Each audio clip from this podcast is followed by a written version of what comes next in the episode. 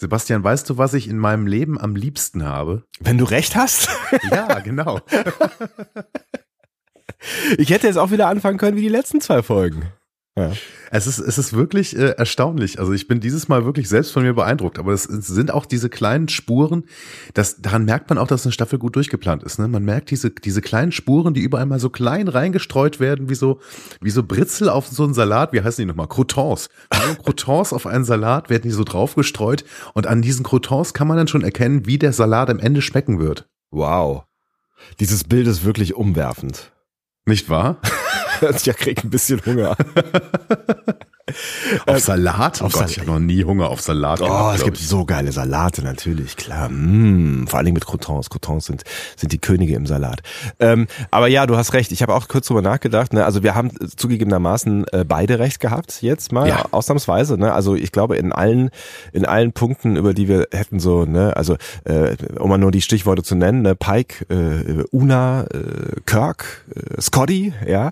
Ja, Ähm, ja, ja, ja, So, alles. auf, Mhm. auf, auf der ganzen Linie könnte man sagen, äh, haben wir recht gehabt. Da habe auch gedacht, irg- irgendwie ist das jetzt, ist das jetzt ein Zeichen dafür, dass die Serie total vor, vorhersehbar ist? Und wenn ja, ist das jetzt schlecht oder nicht? Aber ich finde, dein Salatbeispiel hat es irgendwie ganz, ganz gut zusammengefasst. Es ist einfach ähm, eine von vorne bis hinten konsequent geschriebene Staffel offensichtlich. Ja. Und das ist ja irgendwas, was wir eigentlich noch nicht so erlebt haben bisher hier in diesem, in dieser neuen Star Trek Welt. Ja, nicht erlebt haben, da können wir aber. Ich, ich würde vielleicht das Staffelfazit am Ende dieser Folge machen, vielleicht auch in einer, in, in einer nächsten Folge. Ach, komm. Und ähm, vorher mal über diese Folge sprechen. Aber erstmal, ich muss dich loben, Ja. jetzt gerade schon, weil ich finde toll, dass du Scotty bemerkt hast. Oh. Aber es war, er war doch eigentlich auch ganz gut zu bemerken, oder? Naja gut, da werden wir gleich mal drüber reden. Ist in Ordnung.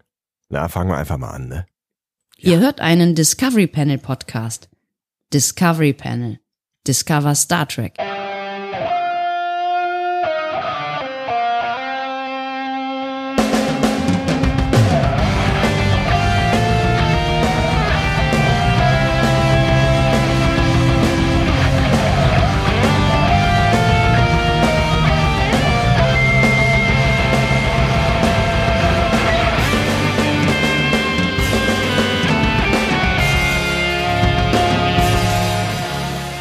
Und bevor alle sagen, ich bin herzlos, ähm, Andi, äh, du klingst ein bisschen angeschlagen. Geht's dir gut?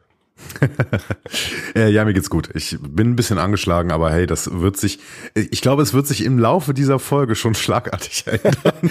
Du, du klingst auch so ein bisschen räumlicher als sonst. Also, liegst du im Bett oder so? Also es ist, Nee, ich baue um. Ich Ja. baue um bei mir so ein bisschen und deswegen äh, stehen gerade relativ wenige Möbel in meinem Büro. Es tut mir leid, dass ich dadurch ein bisschen mehr Raum verursache, aber auch das wird mitten in der Sendung wahrscheinlich sich ändern. Ich werde mitten in der Sendung ganz viele Möbel hier reinstellen und dann ist alles wieder gut. Es wird ein bewegter Podcast, ihr merkt das schon, ja. Ähm, aber nichtsdestotrotz wird's eine spannende Folge, glaube ich zumindest, weil wir eine recht spannende Folge gesehen haben, äh, die auf den Namen A Quality of Mercy äh, hört, auf äh, Englisch und auf Deutsch, eine Eigenschaft der Barmherzigkeit. Ähm, und das ist die Folge, es ist ein bisschen durcheinander heute. Und das ist die Folge, Folge die wir äh, besprechen. Das ist die letzte Folge der zehnten, genau, das ist die letzte Folge der zehnten Staffel Strange New Worlds. Wie die Zeit vergeht. Auf dem Panel heute. Andreas Dom. Und Sebastian Sonntag. So, äh, jetzt haben wir, glaube ich, all das hinter uns gebracht, was wir normalerweise hinter uns bringen und ähm, können anfangen, über das zu reden, über das, was wir auch immer reden möchten. Eine Eigenschaft der Barmherzigkeit ist auch wieder so die ziemlich direkte Übersetzung. Ja, ist auch Ähm, irgendwie eine ein bisschen holprige Übersetzung, ne? Eine Eigenschaft der Barmherzigkeit. Also weiß ich nicht. Klingt irgendwie nicht so, als würde, wäre das ein Satz, den man im Deutschen auch häufig verwenden würde. Ja, die haben halt irgendwie Equality of Mercy bei Deep L eingegeben und dann kam eine Eigenschaft der Barmherzigkeit raus. Was sollen sie machen?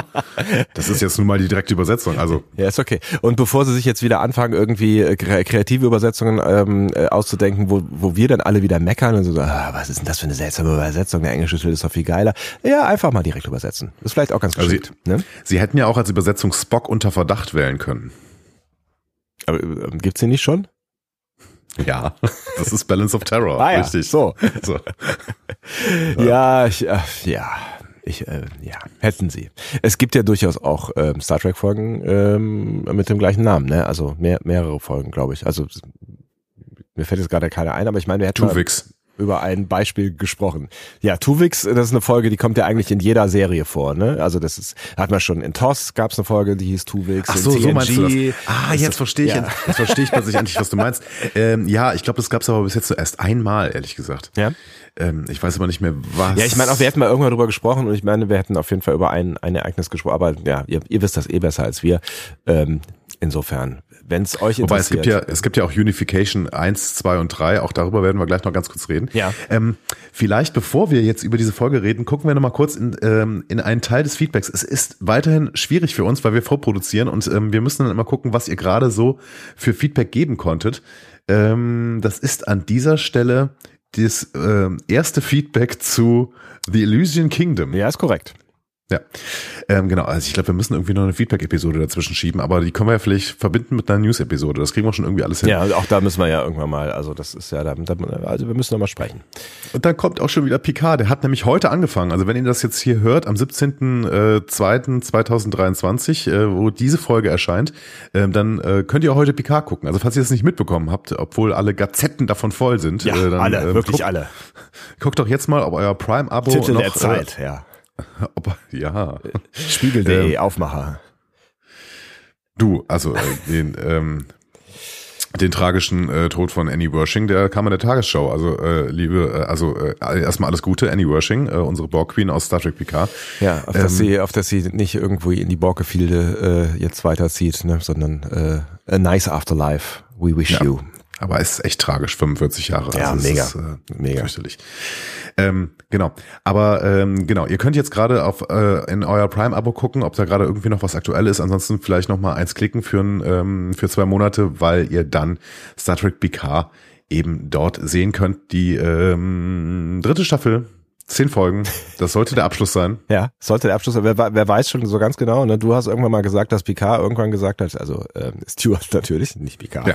Dass Stuart irgendwann mal gesagt hat, er könnte sich auch eine vierte Staffel vorstellen. Ne? Ja, das hat er letztens mal gesagt. Ich glaube nicht dran, aber gut. Ähm, wir gehen aber jetzt ins Feedback. Äh, The Elysian Kingdom. Ähm, Ja. Das ist ganz spannend, dieses Feedback, weil wir können vielleicht als Metakommentar mal sagen, ihr fandet das teilweise unglaublich gut, ihr habt's geliebt und teilweise fandet ihr auch unglaublich schlecht. Ja, also schon beim letzten, bei der letzten Folge haben wir ja schon äh, durchaus eine ähm, recht deutliche Polarisierung bemerkt, aber das wird ja noch mal ein Stück weit auf die Spitze getrieben, ne? Auf jeden Fall. Also ähm, Kalia schreibt zum Beispiel im Blog, ich habe bisher jede Episode zweimal gesehen, aber beim himmlischen Königreich konnte ich mich einfach nicht überwinden. Ich hätte nicht gedacht, dass die TNG-Folge zu Robin Hood noch untertroffen werden konnte. Oh ja, es ist auch eine legendäre Folge, ja. Ähm, dahingegen zum Beispiel Nils, der hat das schon auf Twitter angekündigt und ist deswegen auch nochmal in den Blog ähm, zurückgekehrt und schreibt, für mich persönlich ist es mit Abstand die stärkste Folge bisher. Es zeigt sich einfach, wie unterschiedlich ich wohl Serien schaue und dann bewerte. Sehr emotional nämlich. Und der Humor hat hier einfach für mich perfekt gepasst. Das Overacting fand ich klasse, vor allem von Anson Mount. Ähm, in der Synchro sogar noch besser. Und am Ende habe ich auch etwas geweint. Und wenn mich eine Folge so anspricht, ist mir der Rest ehrlicherweise ziemlich egal. Es ist natürlich ein Argument, ne? Und ich habe auch gesagt, äh, ne, also am, am Schluss habe ich Rotz und Wasser geheult, weil es halt einfach eine sehr, sehr emotionale äh, Geschichte ist. Ähm, nicht, also, ne, sie ziehen die richtigen Register und es hat mich berührt und natürlich, ne, also ich glaube, das, das lässt, lässt einen nicht kalt, wenn man, wenn so Familie auseinandergerissen wird und so weiter. Aber ähm, ja, nichtsdestotrotz, ja, weiß ich nicht. Kann man drüber streiten, ob es gut inszeniert war. So, das haben wir ja schon getan. Und nichtsdestotrotz kann man sowas wie Humor natürlich auch unterschiedlich wahrnehmen. Gerade Humor ist ja eine sehr subjektive Angelegenheit. Ne? Ja, und wir haben immer gesagt, es liegt auch an Re Rezeptionshaltung, es liegt irgendwie auch an, manchmal auch an der Stimmung, in der man was, irgendwas guckt. Absolut. Irgendwie auch zum ersten Mal. Ja. Ähm, ich fand's ganz schön, was Silke für, also Silke Schulze ähm, schrieb bei uns im Blog, eine, äh, so eine schöne, ja, so eine schöne Differenzierung. Also sie sagte, boah, ja, inhaltlich kein großer Hammer und ähm, ja, die Story mit dem Banger und seiner Tochter wird aufgelöst, aber sonst eher lala. Und sie sagt dann, wie großartig ist diese Folge bitte im Punkt Fremdschämen. Erinnert sie total an Toss tödliche Spiele auf Gotos. Und äh, deswegen sagt sie, ja, vielleicht wollte Strange Worlds genau das. Die wollten uns ein Hauptthema von Star Trek zurückbringen. Und ähm, ein Hauptthema von Star Trek sind diese kruden Fantasiefolgen, die wir in jeder Serie haben. Und das kommt hier jetzt alte auch wieder vor. So. Also, Also- ja, den, den Punkt gebe ich dir. Ne? Also den Punkt gebe ich dir, Silke, weil das machen sie ja wirklich konsequent in dieser Staffel. Also jede Folge, die wir gesehen haben, hat quasi ein Vorbild. Ne? Also das ist ja, das, sie bedient irgendwie ein, eine Art von Folgen, die wir ähm, schon mal gesehen haben irgendwo irgendwann.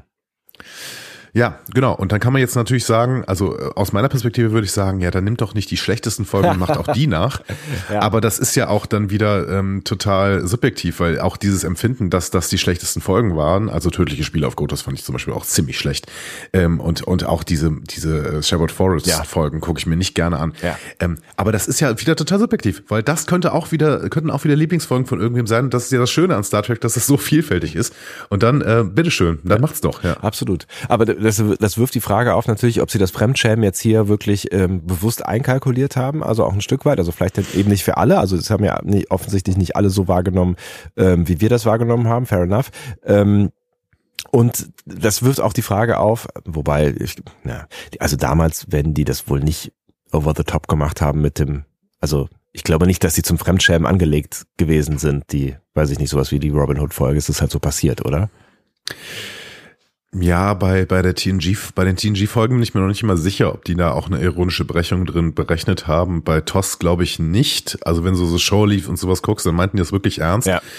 Ähm, aber ja, bei TNG könnte das schon, also da waren wir schon so ein bisschen, in den 90ern waren wir ja schon ein bisschen im Zeitalter der Ironie ähm, angekommen, oder? Ja, wobei man sie dann halt nicht, also ja klar, das ist, da ist überall schon auch immer wieder ein Augenzwinkern drin, ne? Also, ne, also äh, allein durch dann, weiß ich nicht, durch Data zum oder was auch immer so, ne? Also, aber es ist halt so die Frage, ob es dann wirklich im Ganzen ironisch gebrochen wird.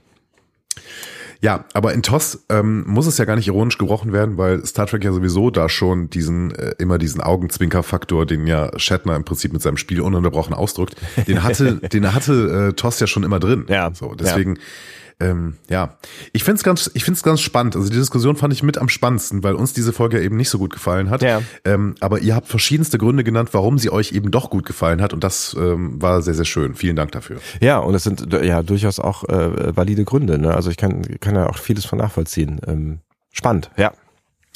Vielleicht ähm, schaffen wir es ja wirklich nochmal ein Staffelfazit zu machen und dann mal zu gucken, ähm, wie wir die denn im Ko Gesamtkontext der Staffel bewerten würden. Ja. Ne? Ja. Auch, auch spannend. ja. Ähm, aber wenn du möchtest, gehen wir jetzt schon rüber zum Staffelfinale, weil da werden wir sehr, sehr viel drüber zu erzählen haben. Gehe ich mal aus. Ja, es, es gibt eine Menge zu erzählen. Ich meine, es ist auch wieder eine wahnsinnige Menge passiert in dieser Folge. Ne? Also ich finde, wir sind jetzt wieder so, so ein bisschen am, im Niveau des, äh, des, des, der Anfangsfolgen angekommen, wo ich auch irgendwie das Gefühl hatte, jede Folge ist ein kleiner Film. Ich finde jetzt hier, da war auch wieder wahnsinnig viel drin. Okay, sie dauert auch zehn Minuten länger, glaube ich, als die anderen. Ne? Also es ist eine Stunde und ein bisschen, glaube ich. Aber woran könnte das wohl liegen, dass das sich so ein bisschen wie diese Anfangsfolge Folge angefühlt hat. Ha? Das weiß ich auch nicht so genau. Das, ich meinte aber jetzt hier so von der Dichte der Informationen. Aber natürlich, klar, wenn du die erste und die letzte Folge zusammen oder die ersten zwei und die letzte zusammenschneidest, dann hast du natürlich einen schönen Film. Ja, und äh, wer war denn das Team hinter dieser Folge heute? Wahrscheinlich die von den ersten zwei Folgen. Also ähm, die AutorInnen dieser Folge waren Henry Alonso Myers und Akiva Goldsman, also ja. unsere beiden Showrunner.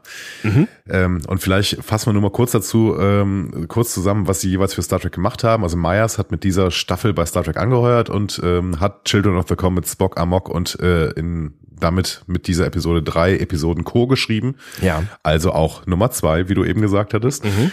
Ähm, und Akiva Goldsman ist seit JJ Track bei Star Trek dabei. Bei JJ Track war er nur Schauspieler, das hatten wir damals schon mal erwähnt. Ja. Nämlich in Film 1 hat er Vulkanier gespielt und in Into Darkness hat er einen Starfleet Admiral gespielt.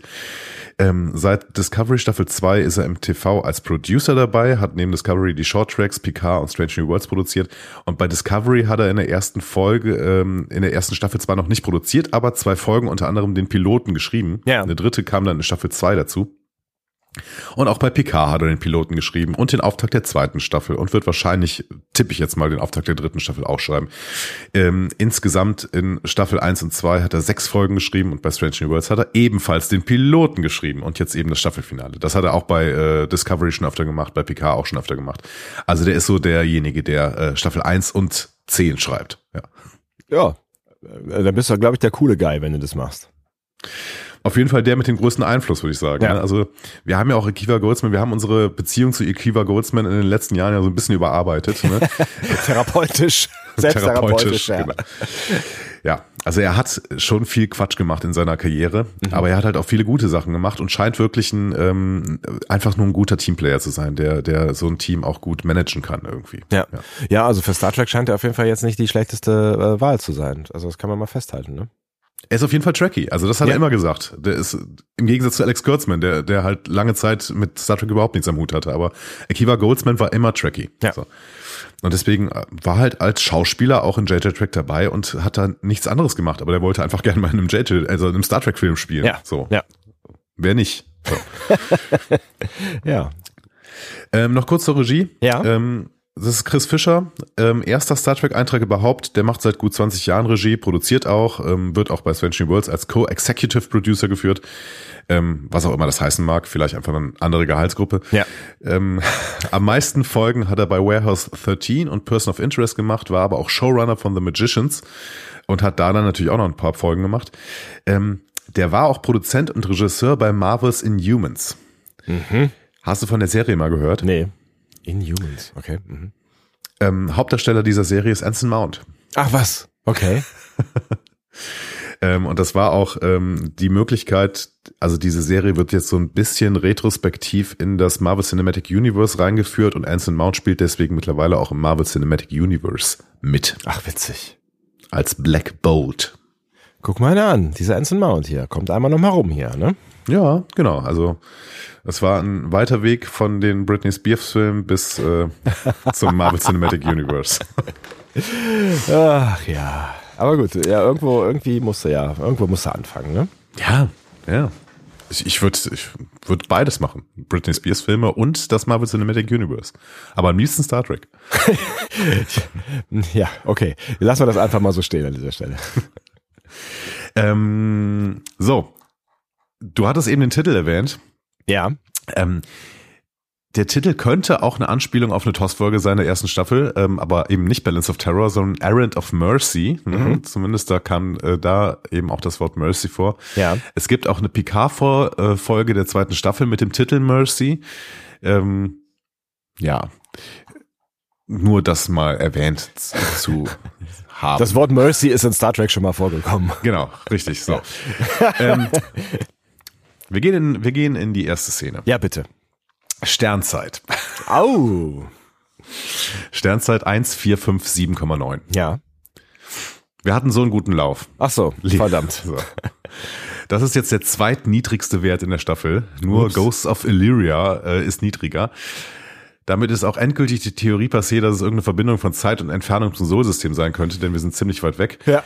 Was wir jetzt auch sagen können, ist auf jeden Fall, dass Pikes äh, Logbucheintrag in Strange New Worlds der einzige Eintrag in der Staffel war mit zwei Nachkommastellen. Also in der allerersten Folge. Okay. Und zwei Nachkommastellen hatte bis jetzt eigentlich nur ähm, die Methode im Kelvin-Universum. Das heißt, nach den ersten beiden Folgen hatte man vielleicht das, die Vermutung oder nach der ersten Folge, dass man die Methode des äh, der JJ-Track-Filme nimmt, um Sternzeiten zu berechnen. ja. Das war dann auch in Folge drei oder in Folge zwei wieder vorbei. Danach gab es immer nur noch eine Nachkommastelle ähm, in der gesamten Sternzeitberechnung. Also, als Fazit zu dieser Staffel zu den Sternzeiten möchte ich sagen, Aaron McDonald, bitte, mach schneller. Das, das funktioniert hier alles nicht mit diesen Sternzeiten. Also ich möchte, ich möchte an der Stelle ähm, dir ein, ein Lob aussprechen. Ne? Äh, Redlich bemüht würde man jetzt sagen. Ne? Also Ja. wirklich, du hast, du hast dich Stets bemüht, genau. stets, stets bemüht, äh, die Sternzeiten hier zu ähm, zu verstehen, ähm, aber das System wollte es nicht zulassen. Schade. Ja. Es ist ein systemischer Fehler. Das ist ein systemischer. Das ist nicht dein Fehler, das System ist schuld. So, aber ich habe gesagt, wir sind weit weg. Ja, sind wir. Äh, wir sind nämlich am Rand der neutralen Zone. So, und vielleicht brauchen wir, habe ich gedacht, nochmal so ein bis- bisschen Romulaner-Lore. Ne? Unsere Romulaner-Folge ist nämlich relativ lang her. Ich kann sie trotzdem nochmal unter dieser Folge verlinken. Ja. Ich erinnere mich auch Aber- äh, daran, dass, dass, das, dass das eine gute, ein gutes Experiment gewesen ist. Ja, das haben wir auch nur einmal gemacht. Nee, wir haben auch gesagt, wir, ja, wir, wir haben mehrfach gesagt, das ist toll, dass wir mal inhaltlich gearbeitet haben, das sollten wir öfter machen. Nie passiert. Nie passiert. Ja. Aber deswegen, ich, ich habe ja noch mein altes Skript, deswegen kann ich, kann ich das einfach nochmal wieder hier geben. Einfach- Also hier wiedergeben. Einfach komplett. Wir lesen das jetzt nochmal vor. Also, es war einmal die Vulkanier. ne? Ja. Also damit wissen wir jetzt übrigens mehr als alle Beteiligten in dieser Folge. Ne? Also, Das ist richtig, ja. genau. Also, Vulkanier in der menschlichen Eisenzeit. Weißt du, wann die Eisenzeit war, so rein geschichtlich? Eisenzeit, nee. Also so ungefähr 800 bis 100 vor Christus. Okay. So. in unserer Zeit. Eisenzeit, okay. Und da fängt die Geschichte der Vulkanier, also die äh, uns bekannte Geschichte der Vulkanier an. Das ist da eine extrem emotionale, gewalttätige, kriegerische äh, Spezies mhm. tatsächlich. Ne? Krieg aller gegen alle, die hauen sich gegenseitig die Köpfe ein, ununterbrochen. und dann kommt ein Philosoph in Vulkan auf. Ja. So, und dieser Philosoph predigt eben, dass ähm, das Auseinandersetzung mit seinen, die Auseinandersetzung mit seinen eigenen Emotionen und die ähm, Bändigung der eigenen Emotionen und quasi das Unterdrücken der eigenen Emotionen. Und dieser Philosoph heißt Surak. Surak, ja. Genau. ähm, der kommt spannenderweise tatsächlich zu dieser Zeit ähm, in Vulkan an, als es in der Erde, auf der Erde tatsächlich auch diese Achsenzeit gab, wo die gesamten großen Propheten quasi aufgetreten sind oder die großen Religionsstifter und die großen PhilosophInnen, die irgendwie versucht haben, ähm, die, das Zeitalter des Mythos so ein bisschen zu äh, erledigen. Also keine Ahnung, Siddhartha Gautama, ähm, also Buddha in, in Indien ja. und ähm, ähm, Zarathustra in, in Persien und eben auch Jesus Christus. Also es gibt einfach so, äh, so eine bestimmte Zeit, man nennt die heute Achsenzeit in der religionswissenschaftlichen Betrachtung, in der all diese ähm, Religionsstifter, große Philosophen und so weiter eben aufgetreten sind und im Prinzip so eine neue Philosophie äh, weg vom Mythos geführt haben. vielleicht, vielleicht, vielleicht sind das am Ende alles Aliens gewesen, wenn das alles so zeitgleich passiert, die versucht haben, das Universum zu beeinflussen in irgendeine Richtung. Ja, die Alien-These gibt es tatsächlich. Ach was? Aber, okay. Ja, natürlich, aber es ist mehr so eine Verschwörungstheorie tatsächlich. Ja. Däniken ähm, oder so? Ja, ja, ja, lassen wir das. Genau.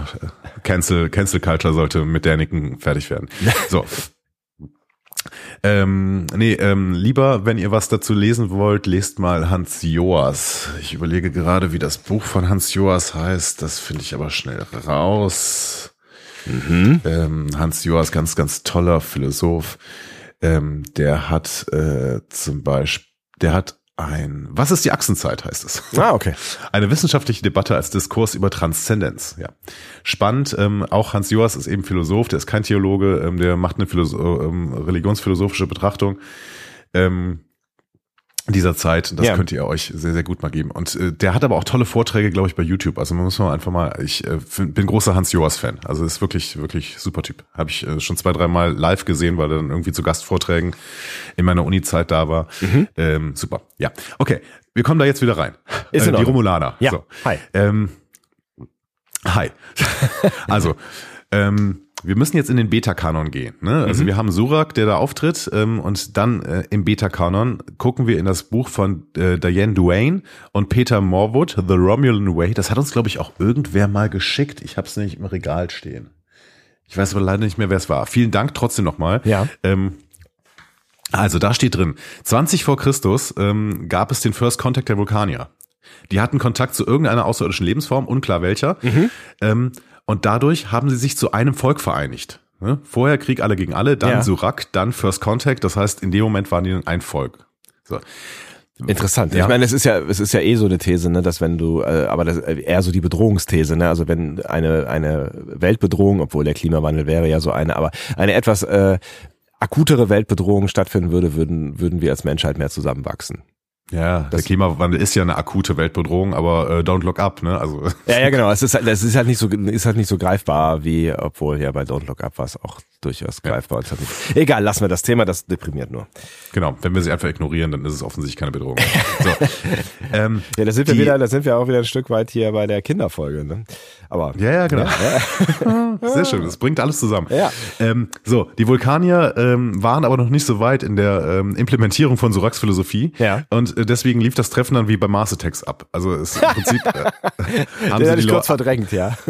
sie haben die Aliens sofort erschossen und es gab dann einen großen Krieg.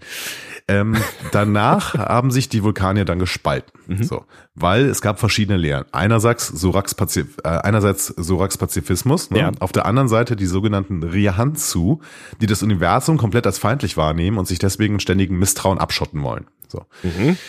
So, die Rihanzu packen ihre Sachen und emigrieren von Vulkan und lassen sich dann in einem System mit einem Doppelplaneten nieder. Ist eigentlich ein ganz guter Move, ne? Sollte man mal irgendwie den Reichsbürgern vorschlagen oder so. Ja, das, ja? ja ich finde das super. Ja. So, also, Analogie ist da. Ab, absolut. Ja. So. Wir, wir gehen weiter im Beta-Kanon. Irgendwann kommt in, bei diesem Doppelplaneten ein Föderationsschiff vorbei, beziehungsweise ein Erdenschiff. Unklar, ob Föderation oder Erde, wahrscheinlich eher Erde. Ja. Ähm, das funkt noch rüber, dass man so einen Doppelplaneten gefunden hat. Äh, den nennt man dann Romulus und Remus. So, Mhm. ne? Also das ist das, was irgendwie ähm, ankommt bei der Erde. Ähm, erinnern sich da an die alte römische Tradition, sagen, ach, witzig, Doppelstern, nennen wir einfach mal Romulus und Remus. Dann wird man aber direkt äh, beschossen und das ähm, bekommt also keinen größeren Kontakt. Mhm. Und so ist es dann geblieben. Auf der einen Seite die, die Rihanzu, die mit aller Kraft daran arbeiten, ihre Verteidigung auszubauen, um einen erneuten Alien-Angriff zu vermeiden, weil Nee. sie hatten ja diese schlechten Erfahrungen von diesem First Contact gemacht. Und die Föderation auf der anderen Seite, die bis heute nicht in der Lage ist, die historischen Gründe der feindlichen Haltung der Rihanzu äh, ihnen gegenüber zu verstehen. Also die checken das nicht. Die, die wissen nicht, warum diese Rihanzu sie die ganze Zeit be, ähm, bekämpfen, Ja, quasi. ja. Das geht dann so weit, dass 2156 ein Krieg zwischen der Erde und dem von der Erde sogenannten romulanischen Sternenimperium ähm, ausbricht. Also eigentlich sind das die Rianzu, aber die Erde nennt die äh, Romulaner, ne, Weil die halt eben Romulus, Ja, genau. genau. Mhm. Ähm, und dieser Krieg ist heftig und wird ähm, vier, äh, dauert vier Jahre an, wird mit Nuklearwaffen ausgetragen und endet dann 2160 mit einer Niederlage der Romulaner in der sogenannten Schlacht von Cheron. Mhm. So. Ja. Nach dem Ende des Krieges ähm, funken die sich gegenseitig an und unterzeich unterzeichnen quasi per Funk einen Friedensvertrag und richten eine neutrale Zone zwischen den Romulanern und der neu gegründeten Vereinigten Föderation der Planeten ein. So. Also, komplett über Subraumradio. Die Ja. haben sich alle nie gesehen. ne? Crazy shit. Es gibt Ja. immer nur dieses, okay, sobald man, äh, sobald die ähm, Rihanzu Romulaner aufeinandertreffen mit der Föderation oder mit den äh, mit der Erden, äh, mit Erdenschiffen, werden die beschossen gegenseitig. So. Und die Vulkanier haben auch keinen Plan von all dem. Ne? Weil, also die Erde nennt die halt Romulaner oder die Föderation und die wissen natürlich nicht, aber die, also die, die, die Vulkanier wissen schon um, über die, um diese äh, Rihanzu. Die wissen schon, dass es die, dass sie existieren oder. Das ist unklar, ob es diese Ja. entsprechende Geschichtsschreibung bei den äh, Vulkaniern überhaupt gibt äh, oder ob die dann eben, ob diese ganze Abspaltung sich in einem äh, Zeitraum festgelegt, also ob, ob das passiert ist, als noch nicht so viele Schriftgelehrte einfach da waren, unklar. Aber auf der anderen Seite waren da Raumfahrer unterwegs, das Ja. heißt eigentlich müssten sie schon auf äh, möglich Möglichkeiten haben, das aufzuschreiben. Ja, ja klar.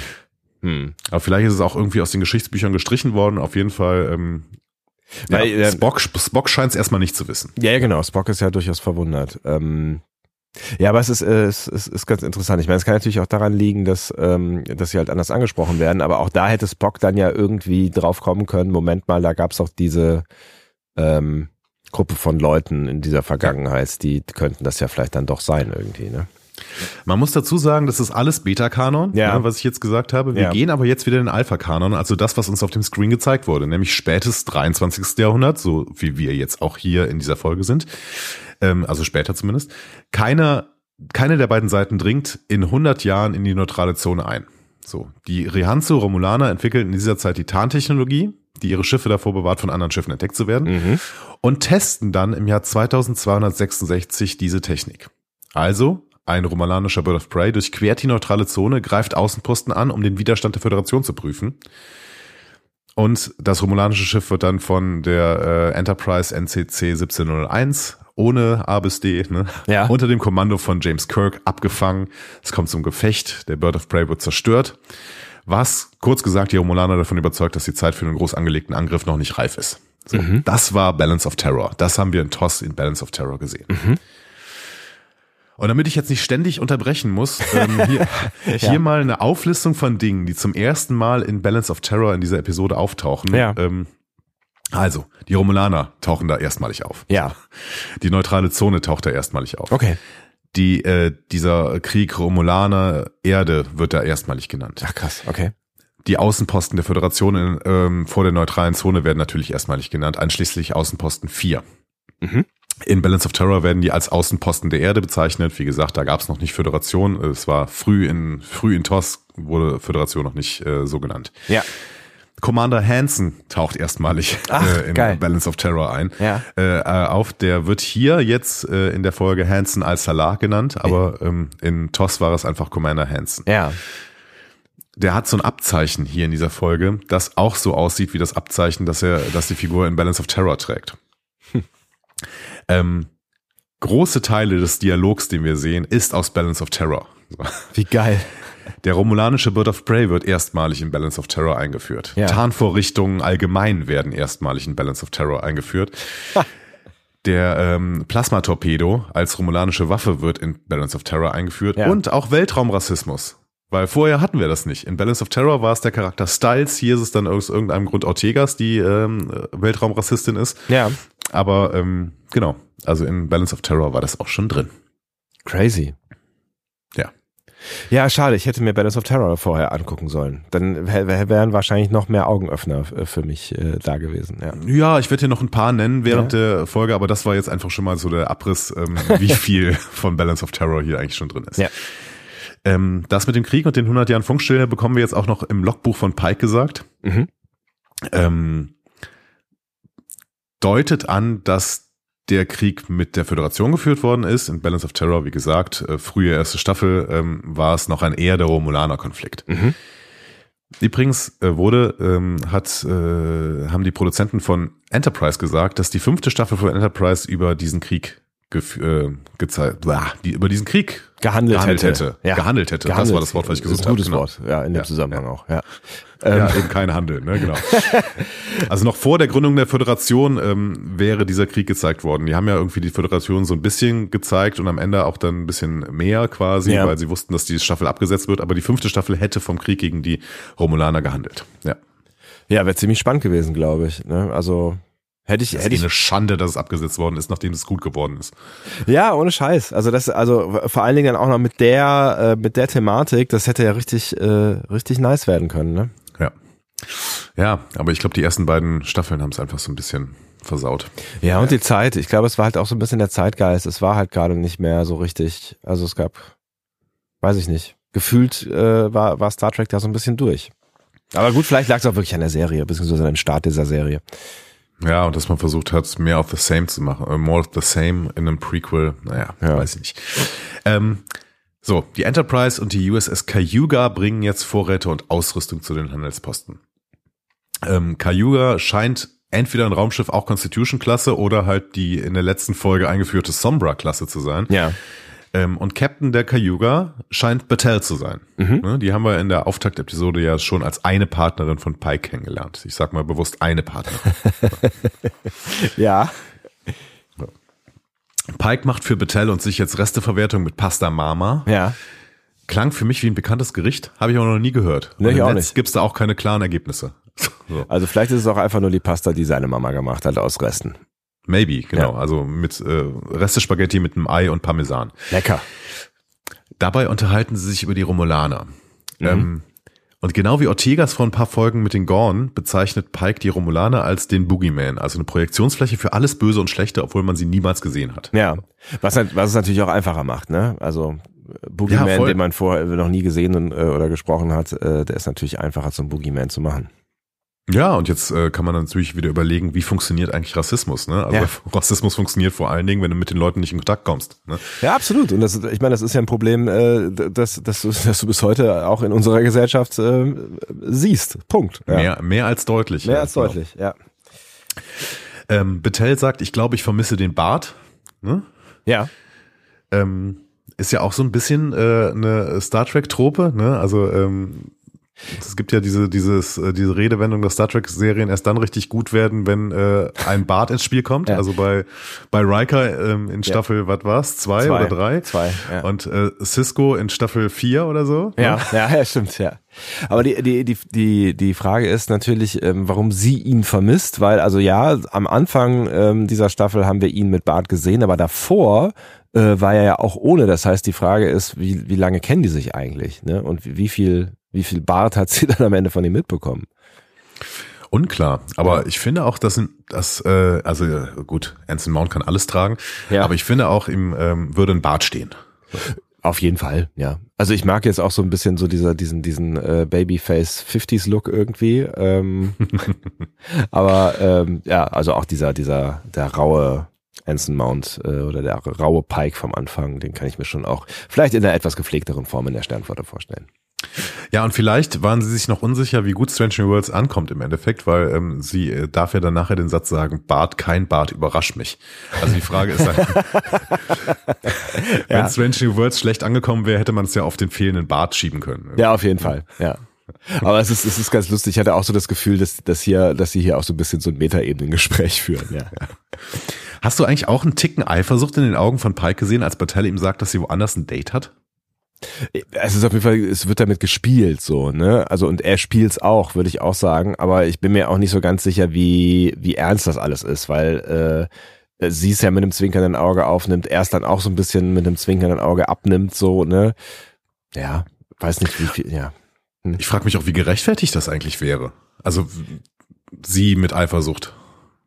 Ich, das weiß ich auch nicht, Also weil ich, beziehungsweise er mit Eifersucht meine ich natürlich. Ja, ne? ja, klar. Ich, ich habe ehrlich gesagt auch diese Beziehung noch nicht so ganz durchschaut, sofern es denn eine ist. Und ich hätte jetzt auch eher gedacht, ne, also allein schon äh, wegen der ähm, wegen der der beiden Jobs ist es vielleicht schwierig da, ähm, naja, wobei es gibt ja auch andere Beispiele ähm, über, über Fernbeziehungen im Weltraum, äh, auch in Star Trek, ne? aber äh, es ist jetzt vielleicht nicht die einfachste aller Beziehungen und so, so, so, so fürchterlich ernst und monogam wurde uns diese Beziehung ja jetzt noch nicht dargestellt, ne? Nee, eben. Also Ja. ich, ich habe ja kein Problem gegen ähm, polygame Beziehungen in der Zukunft, in einer anderen Gesellschaftsstruktur. Aber ähm, Pike hat ja auch jetzt, also der hat ja zwischendurch auch mal seine Liebesaffäre mit der Frau aus Lift Us Where Suffering Cannot Reach gehabt. Naja, ist korrekt. Also dann Eifersucht fände ich sehr unangemessen. Huch, das habe ich, das habe ich ganz, habe ich ja schon fast, das ist ja erst, erst drei Folgen her, ja, ja, klar. Ja. Ja. Ja, absolut. Nee, ja, absolut. Dann äh, äh, hast du völlig recht. Äh, spätestens jetzt sollten wir eigentlich davon ausgehen, dass die ähm, ein bisschen offener miteinander umgehen. Und so wird's uns ja eigentlich auch gezeigt. Und dann wäre Ja. Eifersucht unpassend, du hast recht. Okay, wir werden bitte wiedersehen, aber jetzt geht sie erstmal. Ja. Pike trifft sich jetzt mit Hansen al-Salah, dem Leiter von Outpost 4. Mhm. Ich habe mir mal die Karte angeguckt. Laut Sternatlas, also gut, der ist mit äh, 24. und 25. Jahrhundert drin. Ne? Tatsächlich gibt es da nicht nur ähm, vier, sondern 23 Erden-Outposts, wie eine Perlenkette an der neutralen Zone aufgereiht. Ach was. Also die Zusätzlich, hatten, ja, ja. die hatten schon irgendwie Schiss, dass da was durchkommt, ja.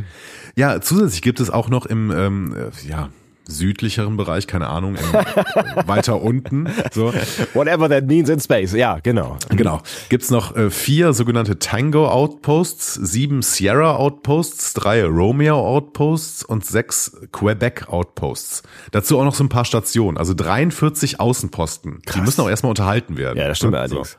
Und sie sind ja mal wieder offensichtlich hier so auf Messers Schneide, was die Supplies angeht. Ne? Also So. Ja, das- offensichtlich. Ja, Aber ist, kein Wunder bei 43 Stück. So. da hat man was zu tun, ja. Ja. Gut, Outpost 4, auf dem sie jetzt sind, ist der naheste zum Doppelstern Romulus Remus ähm, und auch zu Cheron, also wo diese letzte Schlachtföderation Romulaner war. Mhm. Ich finde, wenn man sich diese Perlenkette an der Grenze der neutralen Zone anguckt, muss man sich schon mal fragen, wer hier eigentlich grundsätzlich der Aggressor ist. Also wenn meine, Nachbarn bewaffnete Wachposten an meinem Zaun aufstellen würden, würde ich mich auf Dauer auch 45. nicht, ja, ich würde mich auf Dauer nicht so sicher fühlen, muss ich sagen. Ja, und auch nicht so willkommen, ne? Also da, äh, ja genau. Ich meine, es ist natürlich nicht jetzt nicht die, der, der, der Grenzzaun, sondern es ist halt quasi der Zaun zum Puffer, so, ne? Ja. Ähm, aber trotzdem ist das jetzt. Auf der anderen Seite, ich meine, wenn es halt so einen Krieg gab, der aus, aus, aus keiner wirklichen Motivation heraus gestartet ist, ne? also wenn, äh, wenn die Menschheit äh, oder die Föderation einfach nicht weiß, mit wem sie es da zu tun hat und Ja. da random Krieg geführt wird, würde ich mich vielleicht halt auch ähm, absichern. Ja, und wir kennen natürlich die andere Seite nicht. Also wir wissen auch nicht, ob hinter dieser neutralen Zone eben auch 43 Außenposten der Romulaner sind. Ne? Das weiß man nicht. Genau, es kann natürlich auch einfach so ein Wettrüsten sein und es ist ja nicht so, als hätten wir das nicht auch schon erlebt. Ne? Vielleicht haben sie mit drei Auto, äh, Außenposten angefangen und ne, über die 100 Jahre sind es halt 45 geworden. Maybe. So. Ne? Ähm, wie gesagt, auf der, Art, auf der Karte sieht man jetzt, ähm, die da gezeigt wird, nur sieben Erdenaußenposten. Vielleicht kam der Rest erst später dazu, Ja. unklar. Ähm, weil oben auch so ein bisschen die Karte abgeschnitten ist. Ähm, wir sehen auf der Karte außerdem die Heimatwelten der vier Gründungsmitglieder der Föderation ne, und noch so ein paar interessante ähm, Planeten, die da aufgezeigt werden. Also Memory Alpha haben wir gesehen. Ja. Aha. Die, die Archivbibliothek der Föderation wird uns äh, in TOS schon eingeführt in The Lights of Sita. Ne, und äh, Memory Alpha, der Name wurde ja nachher noch benutzt, kann man sagen. Könnte man sagen. In unserer, in unserer Welt. Ja. So. Ähm, Maxia, äh, wo sich Picard und der Sohn von Diamond Bock in der Schlacht von Maxia trafen. Also äh, das wird uns in The Battle bei TNG erzählt. Ja. Oder auch Wolf 359, äh, kennen wir aus äh, The Best of Both Worlds Part 2, ähm, wo Picard und auch Cisco zum Beispiel äh, im Kampf gegen die Borg sind. Ja. Ja, da waren sie ja irgendwie alle bei, ja. So, Hansen spricht jetzt die Versorgungsprobleme an, du hast es eben schon gesagt. Ja. Und ähm, Pike verspricht ihm eine zufriedenstellende Allzeitlösung. Also er sagt, ja, es gibt, es gibt jetzt vollautomatische Bergbaufahrzeuge und Materiesynthesizer für jeden Außenposten. Also das sagen Una und Spock, aber im Prinzip Ja. ist das ja genau das, was die sich gewünscht hatten. So, Ja, das sagt, das sagt er ja dann auch und damit erfüllen sie ja dann auch unsere Wünsche, die wir hier in den letzten Folgen schon geäußert haben, dass da mal endlich für ein ordentliches Supply Management gesorgt wird auf diesen ganzen Außenposten und Stationen. Das, das kann ja nicht so weitergehen. Ja, ja, also vor allen Dingen, wenn du, wenn du Materiesynthesizer erfunden hast, warum baust du die nicht als allererstes dahin, Ja. damit die sich dann quasi selbst versorgen können sofort? Ne? Es kann natürlich sein, wenn die halt irgendwie noch nicht so lange am Start sind, dass man, dass man die halt noch nicht in der, in der, in der Masse hat, so, ne? Und das ist vielleicht ja auch dann, ja, teuer ist ja immer schwierig in, in Föderationszeiten, aber vielleicht, äh, ja, ein aufwendig zu produzierendes Ding ist halt, ne? Also eigentlich könnte das Problem nur Energie sein, weil wenn du das Ding einmal erfunden hast, Ja, dann stimmt. kann es sich ja, kann es sich ja selbst produzi- reproduzieren. Du brauchst nur sehr, sehr viel Energie dafür. Ja. Keine Ahnung. Hm. Ähm, diese Außenposten scheinen ja grundsätzlich auf Asteroiden installiert zu sein. Zumindest wird uns das bei Außenposten 4 gezeigt. Ja. Ne? Da habe ich mich mal grundsätzlich gefragt, ähm, Basen, die auf Asteroiden gebaut werden, stehen die eigentlich still? Nichts steht still im Weltraum, oder? Alles bewegt Hab ich sich. Ja. Habe ich auch gedacht, ne? Dann müssten sie sich eigentlich bewegen, weil warum soll so ein Asteroid im Weltall überhaupt stillstehen? So, ne? ja. Und Ähm, dann, genau, und die fliegen ja normalerweise, weil das sind ja Steinsbrocken, die aus irgendwas rausgebrochen sind, vermutlich, ne? Bei, na, was auch immer. Nova, Ja. was, weiß Also ich nicht. es, es gibt interstellare Asteroiden, das sind vielleicht dann irgendwie nicht verdichtete, ähm, beziehungsweise also nicht irgendwie von einem Kern angezogene äh, riesige Weltraumpartikel, das kann schon sein Ja, irgendwie. ja. Ne? Aber die müssten eigentlich mit irgendwelchen Objekten im All, also Sternen zum Beispiel, ähm, in Interaktion stehen. Ja. Oder zumindest müsste diese allgemeine Ausdehnung des Universums die bewegen. Ja, genau, mindestens das. Aber gut, ich meine, dann ist es ja eine Art Stillstand, weil die allgemeine Ausdehnung des Universums dehnt ja allgemein das ganze Universum aus. So. Und Ja. damit kriegst du ja nichts davon mit. Und vielleicht ist das auch äh, vernachlässigbar, weil es zeitlich eben in so großem Rahmen passiert ist. Ja. Keine Ahnung. Die Menschheit schon wieder ausgestorben ist, wenn die Bewegung me- merkbar war, Ja. wäre oder so. Ja, das Also kann, ja. Ähm, ist dir noch was aufgefallen in dem Konferenzraum der Enterprise, der da gezeigt wird? Ähm, ist das auf dem, ist das auf der Enterprise tatsächlich? Das ist auf der Enterprise, ja. Mhm. Das ist der Konferenzraum. Ach so, also ich, äh, keine Ahnung, ich war, ich war, ich war so in der Folge drin. Irgendwie habe ich gedacht, das wäre auf dem, auf dem, ähm, auf dem Außenposten gewesen, weil es so ein bisschen düsterer aussieht da. Nee. Ach nee, das, Das ist später. Nee, das ist später. Du- Entschuldigung, ich verwechsel das. Ja, ja, Mhm. du hast recht. Ja, ja. Nee, also die Antwort ist nein, offensichtlich. ja. In der Ecke Ja. stand ein Sattel. Ein Sattel. Also Pferde Ja. und so, ja? Ein Pferdesattel. Ja. Und ähm, da habe ich mich erinnert, Ja. Captain Picard, ich habe dir das schon ein paar Mal erzählt, der war ja auch Reiter. Ne? Das Ja. haben wir im Nexus gesehen, aber das haben wir vor allen Dingen auch in der Folge Starship Mine erklärt bekommen.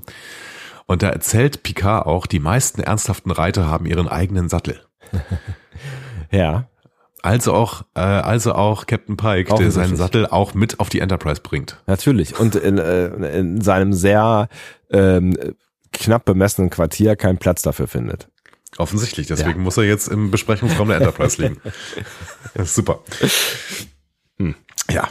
Ähm, so, Hansen ist happy über die Ankündigung der neuen Technik. Ja. Da kommt plötzlich sein Sohn in das Gespräch zwischen ihm, Pike, Spock und Una geplatzt. Der Sohn ist riesen Pike-Fan und hat ein Enterprise-Modell in Real. Also fühle ich erstmal so. Ja, ne? ja, voll. Ja, und Hansen stellt ihn dann als Maat vor. Maat al-Salah. Und da klingelt's bei Pike. Flashbacks auf seine Vision von seinem Unfall. Mal Maat al-Salah war nämlich oder wird sein einer der Kadetten, die nicht überlebt haben. Pike verabschiedet sich dementsprechend abrupt aus dem Gespräch, lässt diesen armen kleinen Jungen da äh, stehen, der Ja. gerade sein großes Vorbild getroffen hat. Ähm, Tut mir auch so ein Una- bisschen leid, ja genau. Und alle sind so ein bisschen aufgeschmissen, so, ne? Ja, genau. Una äh, läuft ihm noch hinterher, stellt ihn auf den Gang, aber Pike zieht sich dann auch in sein Quartier zurück. Er denkt sich, dass er etwas tun muss und startet ein Diktat eines Briefes an Mart, der ihn natürlich davon abhalten soll, in die Sternflotte einzutreten oder zumindest auf diese Mission mit ihm zu gehen. ja. Weil das ist ja das, was er offensichtlich will, so, ne? Das will er Genau. leben, ja. Ja. Pike wird gestört, und zwar von sich selbst als älterer Mann. Ach, eine Zeitreisefolge. Uh. ähm, die Uniform ist erstmal spannend, ne? Die sieht aus wie die äh, Admiralsuniform in Star Trek 2, ne? Zorn des Khan. Ja, äh, schick, ne? Also irgendwie ganz schick, das jetzt nochmal so in HD zu sehen. Ja. Ja. Also es ist, es Ja. sind nicht genau die, ähm, aber äh, es ist schon sehr, sehr ähnlich. Äh, Pike ist auf Basis diese, der Abzeichen, die da an dieser äh, Uniform sind, Konteradmiral. Ähm, ja, es, er hat uns auch vielleicht ein bisschen an Voyager Endgame erinnert, vielleicht von dem, vom Setting her, als Admiral Janeway in die Vergangenheit gereist ist, um äh, quasi den Schlacht mit, die Schlacht mit den Borg zu gewinnen. Posthum. Ja. ja. Ähm, ja, aber jetzt haben wir hier eine Zeitreisefolge. Was hast du gedacht? Was war dein erster Eindruck? Das, was ich gerade gesagt habe. Oh Gott, eine Zeitreisefolge. ähm, ja, ich, äh, aber ich, ich habe mich dann relativ schnell ein, darauf eingelassen und es war ja auch irgendwie klar, was jetzt passieren wird, nämlich das, was er dann sagt. Ne? Also es, ne, aber, und dann habe ich so kurz drüber nachgedacht, ob das, äh, ob das cool werden äh, kann, so und äh, habe mir versucht vorzustellen, was passieren wird. Ähm, ja, da irgendwie, ne, ich habe ich, ich hab mich, ich hab mich erstmal darauf eingelassen, auch wenn, wenn wir wissen, dass Zeitreisefolgen ja immer mal wieder äh, schwierig sind, aber irgendwie ist es ja auch immer wieder faszinierend so, ne? Und es war schon so ein bisschen faszinierend, äh, ihn dann da so stehen zu sehen und der sieht ja auch irgendwie ganz, ganz nice aus, so ein bisschen, äh, Ja. ne? also sie haben ihn ja ganz, genau, ein bisschen ergraut, sie haben ihn so ganz dezent älter gemacht, ne? aber man sieht ganz eindeutig, der ist ein bisschen älter, ähm, so, ne, und ich finde, er wirkt auch so ein bisschen gezeichnet, also so ein bisschen Augenringe, Ja. also wirkt, wirkt auf jeden Fall nicht, ähm, nicht sehr glücklich und das war dann, dann wollte ich natürlich auch erstmal wissen, was ist denn da jetzt äh, Phase? Aber ich war, ich war äh, vorsichtig äh, gespannt.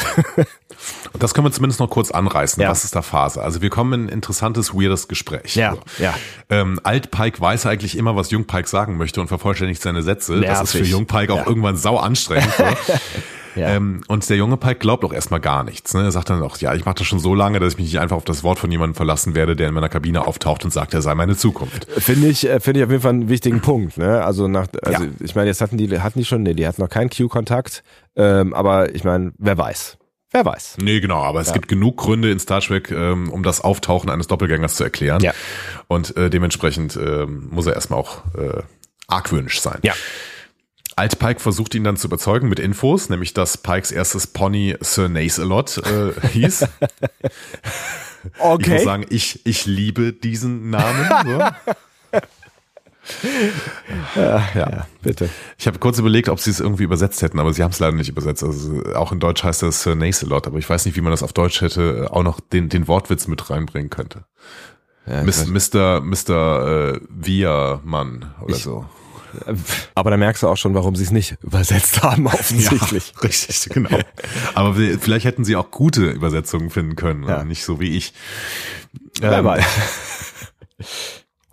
So, nachdem Altpike sich aber so jetzt bewiesen hat, also erstmal, es ist ja nicht nur der Name, es ist ja auch ähm, die tragische Geschichte, die hinter Say Nacelot äh, äh, liegt. Ne? Der hat sich bei einem Regenschauer das Bein gebrochen und musste eingeschläfert Ja, werden. es Ähm, ist eine dramatische Geschichte, ja, ja. Ja. Die er also offensichtlich äh, bis, bis hierhin in seinem Herzen getragen hat und nicht geteilt hat, ja. Ja.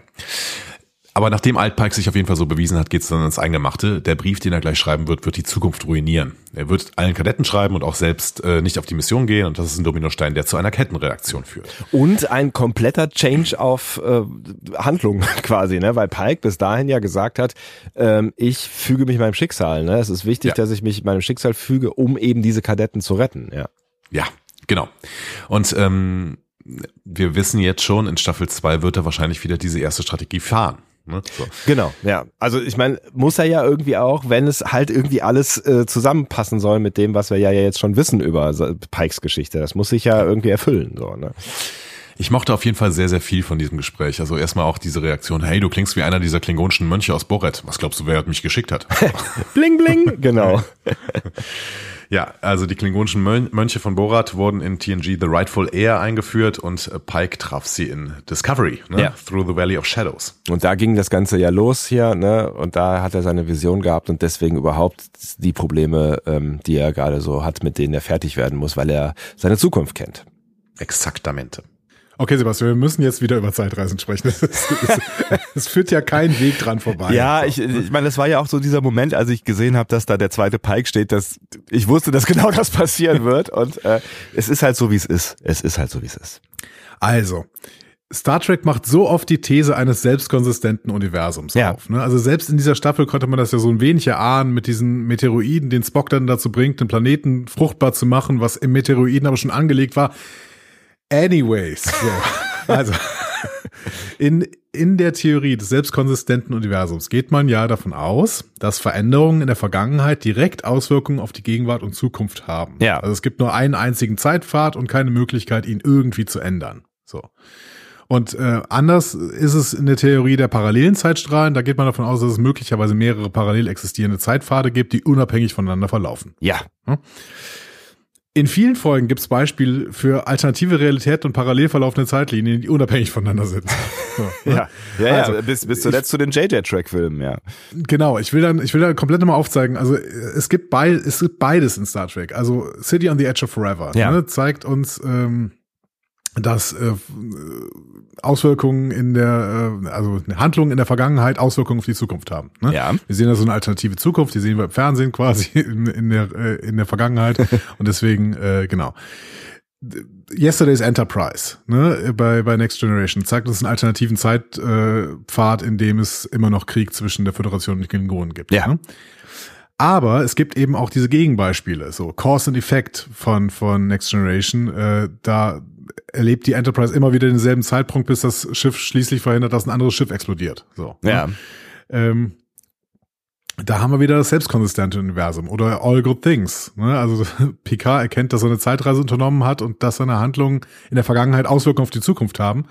Und dann wird uns da wieder erzählt, dass es ein selbstkonsistentes Universum ist. Also es ist Times Arrow, ne, hatten wir bespro besprochen. Ganz Ja. klar selbstkonsistentes Universum. Ja. Data landet in dieser Höhle, mit, also Datas Kopf. Also Datas Kopf, Data. genau. Da- Datas Kopf Datas muss, Kopf. ja, es, es führt kein Weg daran vorbei, dass dieser Kopf in dieser Höhle liegen wird am Ende dieser Folge, dieser Folge. Genau. Parallels von TNG. Worf ähm, reist durch eine Anomalie in eine parallele Realität. So, also hier wieder parallele Zeitstrahle. Year of Hell, selbstkonsistentes Universum, ne, Voyager. Ja. Endgame in Voyager, so, selbstkonsistentes Universum. Das Paradebeispiel für parallele Zeitstrahlen hast du eben schon genannt. JJ-Track. Ja. Ne? So, die Kelvin-Timeline beginnt damit, dass die äh, Narade äh, eine Zeitreise macht und die Kelvin zerstört. Ja. So, also, es ist unklar. So. Es, Es ist ist- unklar, was uns Star Trek erzählen möchte. Die, also ich meine, Zeitreisen ist ja sowieso eine schwierige Kiste, weil ähm, es ist, also es ist ja schwer vorauszusagen, wie es sein könnte, wenn es denn so sein würde, dass es funktionieren würde, weil soweit ich verstanden habe, ist es äh, zwar berechenbar, dass man quasi in die Vergangenheit reisen kann, aber nicht in die Zukunft oder so. Ähm, aber das, das, das, das können wir ja auch erstmal außen vor lassen. Gefährliches Halbwissen, das triggert euch. Dann könnt ihr ja jetzt gleich wieder in die Kommentare schreiben, wie es richtig läuft. So. Ähm, aber das, das größere Problem ist, was, was, was lernen wir daraus über die AutorInnen von Star Trek? Also machen die es mal so, wie es gerade passt? Haben die das auf dem Schirm? Ist das, ist das, oder, also, weiß ich, machen die sich keine Gedanken oder nehmen die das in Kauf? Ich habe das Gefühl, dass es sich grundsätzlich, ähm, also die, die AutorInnen von Star Trek sind ja nicht blöd, sondern ich glaube, dass sie versuchen, so ein bisschen den, äh, den akademischen, die akademischen Diskussionen abzubilden. Und wenn es da eine klare äh, Position zu gäbe in der akademischen Diskussion, Ja. dann würden sie sich vielleicht auch danach richten. So, der Bereich, der sich damit beschäftigt, ist aber nicht unbedingt die Physik oder die Quantenphysik, vielleicht auch, aber Ja. größtenteils ist das halt die Philosophie. Und da fühle ich mich jetzt so ein bisschen getriggert, so. Äh, mal so ein bisschen was wiederzugeben. Ne? Ja. Also es gibt in der Philosophie VerfechterInnen beider Modelle. So. Ja. Und ich muss, äh, ich glaube, ich muss an dieser Stelle auch nochmal meine Liebe für akademische Philosophie ausdrücken, weil das ist eine sehr, sehr schöne Diskussion, die sich da äh, entbrennt in der Philosophie. Okay. Also einer der bekanntesten Philosophen für die Theorie eines selbstkonsistenten Universums ist David Lewis. Da habe ich auch mal ein Seminar irgendwann an der Uni äh, zu belegt. David Lewis hat die Idee eines selbstkonsistenten Universums ähm, in seiner Philosophie der Modalrealitäten entwickelt. Also Ja. er geht davon aus, dass es eben dieses selbstkonsistente Universum gibt. Einer der bekanntesten Philosophen, die für die Theorie der parallelen Zeitstrahle argumentiert, ist der Quantenphysiker Hugh Everett III. Oh, adelig. So. Ja. Ja, oder whatever. In den USA werden ja auch teilweise die Söhne einfach der zweite und der dritte genannt, weil sie keine natürlich. Lust haben, sich neue Vornamen zu überlegen. So. ähm, Everett hat die Idee eines parallelen Universums in seiner Many-World-Interpretation der Quantenphysik entwickelt. Das sagt der Name schon, worum es geht. Ja. So. Das Schöne ist, beide haben in Princeton gelehrt und kannten sich. Ach, das ist ja geil. David das äh, waren Lewis bestimmt hat, äh, lustige Mittagsessengespräche. es ist total witzig. Äh, David Lewis hat Everetts Dissertation unterzeichnet. Also der, die, die, ne, die waren so bekannt. Krass. Und ähm, später hat David Lewis sogar eine Abhandlung über Everetts Quantenmechanik geschrieben. Witzig. Okay. Der Titel dieser Abhandlung über Everetts Quantenmechanik ist Wie viele Leben hat Schrödingers Katze? Ja. ähm, den Aufsatz findest du völlig frei im Netz. Ich verlinke den mal unter dieser Folge als PDF. Könnt ihr euch einfach mal runterladen. Und ich habe den mal durch DeepL gejagt, damit ich äh, auch den äh, schneller lesen konnte in Ja. der Vorbereitung. Wenn ich jetzt einen englischen Text gelesen hätte, dann hätt- hätten wir diese Folge heute nicht releasen können. also, ähm, und da gibt es so am Ende so eine schöne äh, Wendung quasi, die David Lewis aufnimmt. Ihr, die ihr die Kollapsgesetze verabscheut, ihr Quantenkosmologen, ihr Liebhaber der Quanteninformatik, solltet mit den Füßen wackeln. Everetts Idee ist elegant, aber der Himmel bewahre uns davor, dass sie wahr ist. Leider ist ein Grund, sie falsch zu wünschen, kein Grund, sie für falsch zu halten, sagt Lewis. Ähm, er kommt dahin, weil er das Leben in einer Welt, in der parallele Zeitstrahlen existieren, nicht für lebenswert hält. Ne? Dazu ein letztes Zitat, das aber von Paul Avoy stammt und das von David Lewis in dem Zusammenhang nur zitiert wird. Er sagt, I really pity Schrödingers Kitty. So, also es, er findet es fürchterlich, die Idee zu haben, dass jede Entscheidung quasi zu einem neuen Universum führt und dementsprechend Verantwortung überhaupt keine Rolle mehr spielt. So. Ja, es ist Also- halt die Frage, welche Konsequenz du daraus ziehst, ne? Ja. Ja, genau. Er sagt ja, ähm, ich, ich hasse das. Ich möchte das auf gar keinen Fall, dass das wahr ist, was Everett hier schreibt. Ja. Aber nur weil ich mir das wünsche, heißt das nicht, dass es so ist. So. Und das finde ich eine äh, ne ne sehr, sehr schöne äh, Wendung. Wenn ihr auf ein solches Rabbit Hole mal richtig Lust habt, dann empfehle ich euch die Werke eines Schülers von David Lewis. Äh, der lebt auch noch und gerade ist gerade in seinen Mit-50ern. Der heißt David Chalmers. Äh, den habe ich mal auf dem Gastvortrag gehört. Das ist so ein australischer Weirdo, äh, der, der heute in New York lebt, aber einer der wunderbarsten Philosophen unserer Zeit ist. Also David Chalmers könnt ihr irgendwie mal euch gerne geben. Es ist sehr, sehr schwierige Philosophie tatsächlich. Also es ist so, so ähm, analytische Philosophie ähm, und teilweise so neue Metaphysik, was sowieso so ein bisschen weird ist. Ähm, also äh, alte Metaphysik ist so Gott und Sterblichkeit der Seele und sowas. Und Dieser äh, Kram. Neu, Genau, dieser Kram. Und neue äh, Metaphysik ist dann irgendwie parallele Zeitlinien und äh, die Möglichkeit von Zombies und äh, äh, keine Ahnung, also alles Mögliche. David Chalmers äh, könnt ihr euch dann mal geben. Der, äh, wenn ihr euch ein Foto von David Chalmers anguckt, wisst ihr eigentlich, was das für ein Philosoph ist. Okay, dann mach ich das doch mal. Mhm. Ja. Also Chalmers wird C-H-A-L-M-E-R-S geschrieben. So. Ähm, das ist Okay. Alles klar. Ja. Aber er ist, er ist genial. Also ich kann es wirklich nur empfehlen. Genau. Ja, ähm, genau. Und damit will ich nochmal sagen, ähm, die Diskussion in der akademischen Philosophie ist offen. So. Ja. Wir können da gerne uns beteiligen, so.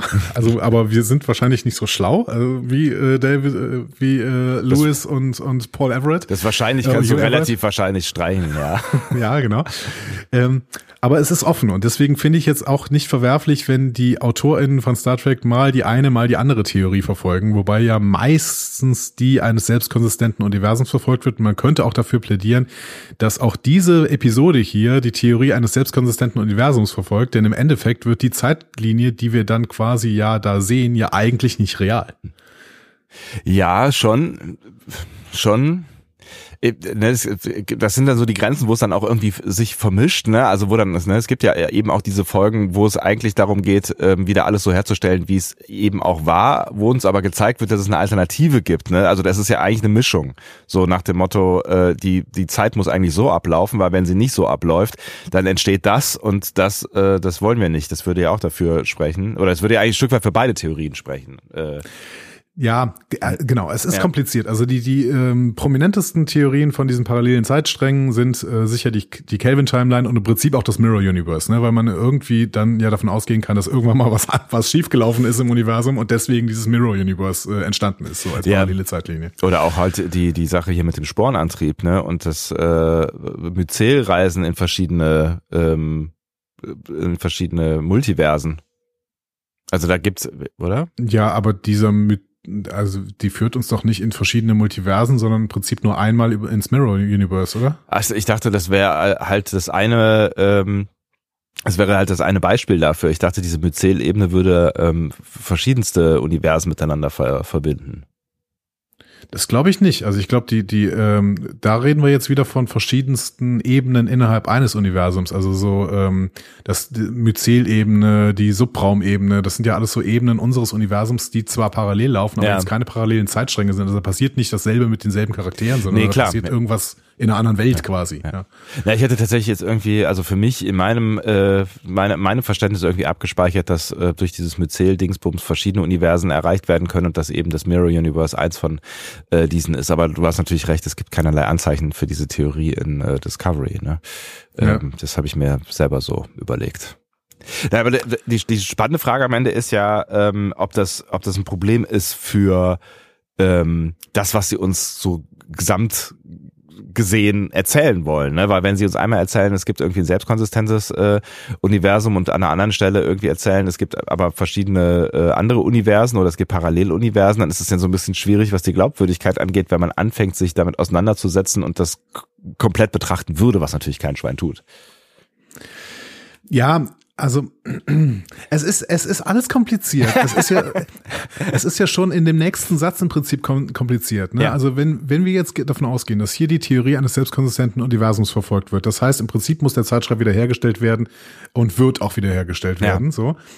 Ähm, die, Aber ich meine, Boret, äh, Boret Münche greifen ein, genau wie die Zeitpolizei. Ne? Die schicken Pike zurück in die Zeit, um den Zeitschreib wiederherzustellen, der aus den Fugen geraten ist. So. Aber die Frage ist ja, wenn es ein selbstkonsistentes Universum wäre, wäre es dann nicht egal, was Pike tun würde, weil es sowieso so kommen würde, wie das Universum es will?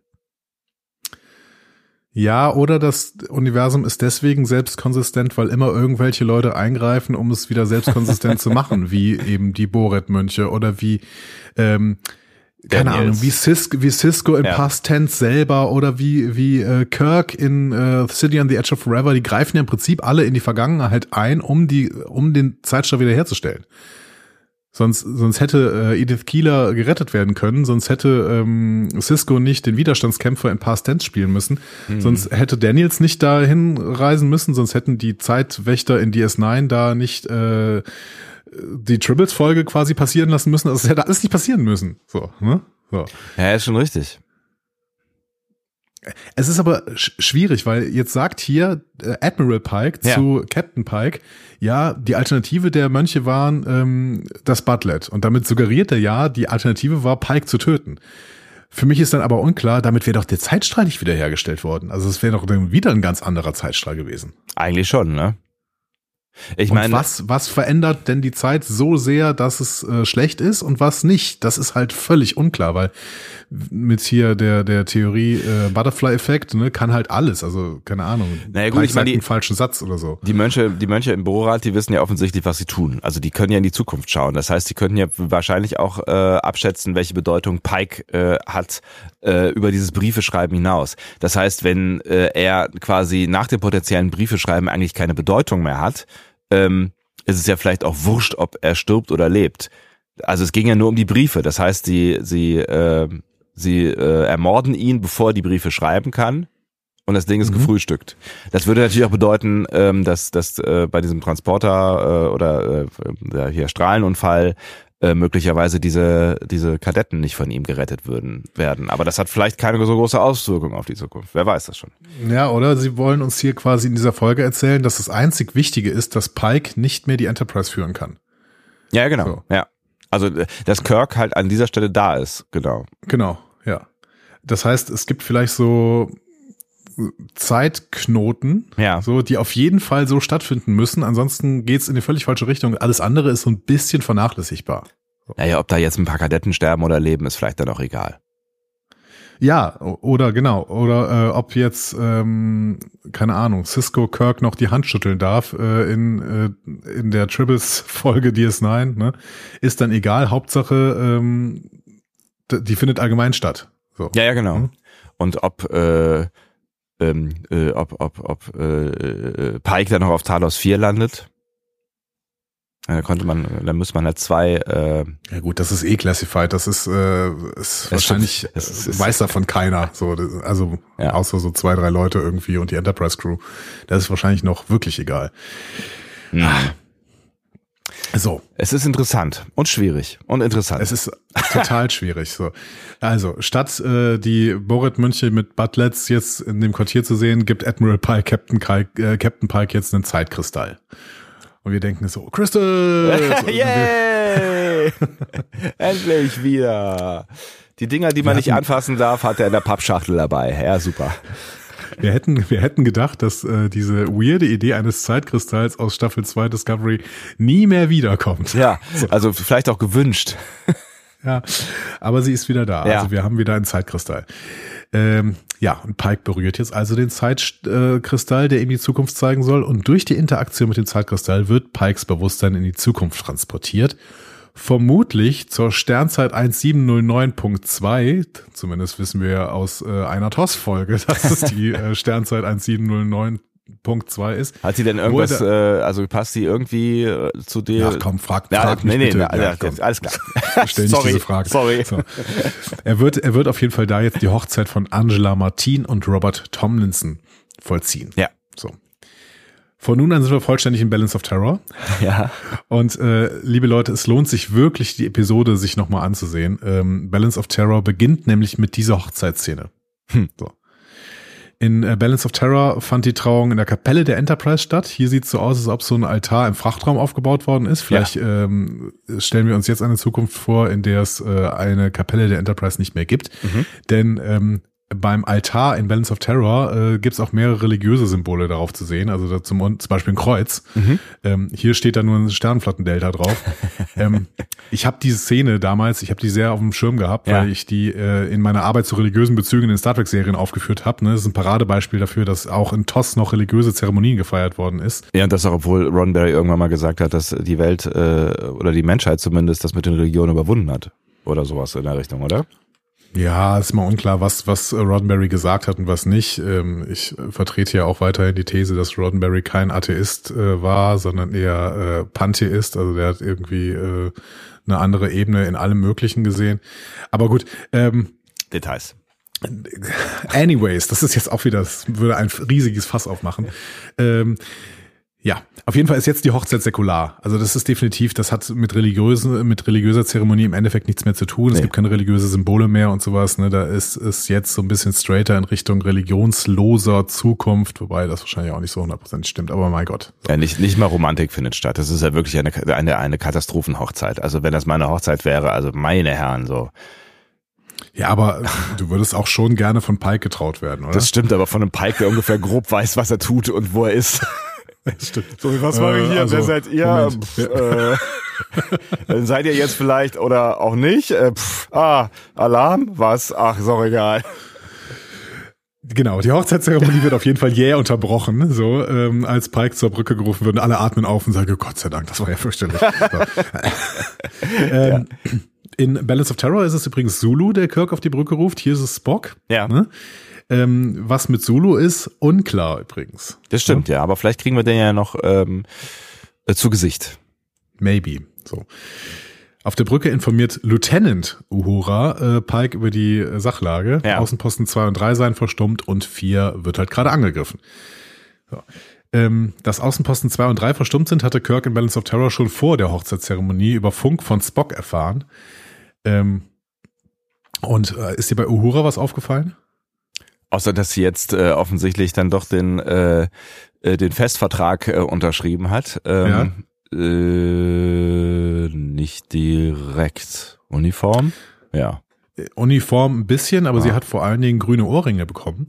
Ah, Äh, die, okay. Die, die künftige Uhura hat ja ständig grüne Ohrringe an und ähm, die äh, klassische Uhura, die ähm, wir jetzt in Central Worlds gesehen haben, äh, hatte die noch nicht. Ah, ich verstehe. das hab, nee, da habe ich nicht drauf geachtet. Aber du als als Fashion äh, äh, Fashion, Fashion Victim, Victim, ja, genau. absolut.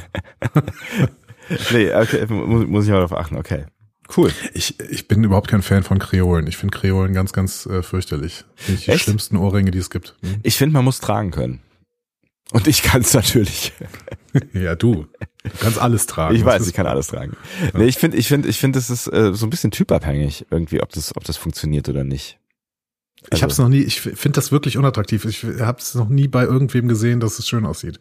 Ich schon. Ich mag. Ich Sieht immer so ein bisschen nach, nach äh, Piraten äh, aus, irgendwie, finde ich. nach Piraten. Harr. Genau. Harr. Ja, dann genau. Augenklappe und Kreolen. Nee, da, da, da, da kommen wir auf kein, äh, kein, keine grüne Kreole offensichtlich. Ähm, das, äh, da da bin ich anders unterwegs. Schreibt mal in die Kommentare eure Meinung zu Kreolen. Pro oder contra Kreolen.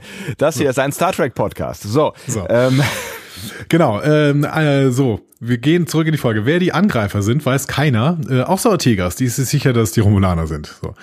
Ähm, ich finde es total spannend. Also Ortegas hat die Existenz der Gorn im Momento Mori hinterfragt, weil Ja. sie noch nie jemanden gesehen hat. Ja. Hier ist sie sich sicher, äh, dass es Romulaner sind, obwohl die auch noch nie jemand gesehen hat. Frage ist, ist das, ist das Bigott von Ortegas ein bisschen? Naja gut, ich meine, sie, sie schippern am Rand der neutralen Zone rum, äh, dass da so irgendwie die Romulaner-Gefahr über allem schwebt, halte ich jetzt für nicht total abwegig. Und dass beim ersten Zucken Ortegas dann denkt, ah, Romulaner, ähm, finde ich schon okay. Also finde ich schon im, nachvollziehbar. Im Memento Mori waren sie äh, nahe dem Ort, wo die Gorn eventuell wären. So. Ja, Also ich finde das sehr, sehr vergleichbar und Ortegas ist auf der einen Seite total rassistisch und auf der anderen Seite, ach ja, mein Gott, der Boogeyman, den haben wir auch noch nie gesehen. So. aber es ist ja auch eine andere Ortegas. Ne? Wir können uns ra- raus, rausreden, also es ist natürlich keine andere Ortegas, aber es ist eine Ortegas, die ein paar Jahre älter ist. Wir wissen also, Ortegas wird unter Umständen zu einem äh, ängstlichen, ängst, ängstlichen Rassisten. Ja, sie muss ja halt hier die Rolle des Styles äh, spielen, wie gesagt. Ne? Ja. In Balance of Terror gab es da diesen Styles, der immer äh, rassistisch war und äh, den hat jetzt Ortegas übernommen. Herzlichen Glückwunsch. Und das, wo wir so doch bis gerade so gemocht haben. Ja, wir mögen die auch weiterhin, ne? In Ja. unserer realen Welt. Äh, so, Pike und Spock äh, treffen in unserer realen Welt vor allen Dingen. Ja, Oh was da immer auch real ist. Genau. Wir reden hier über eine Fernsehserie, Andi. Eine Fernsehserie. Ich vergesse es immer wieder, wenn ich mich über Stunden in diese äh, Folgen reingrabe. So, Pike Ja. und Spock treffen sich jetzt im Bereitschaftsraum und äh, Pike weiht Spock in die Gedankenzeitreise ein. So.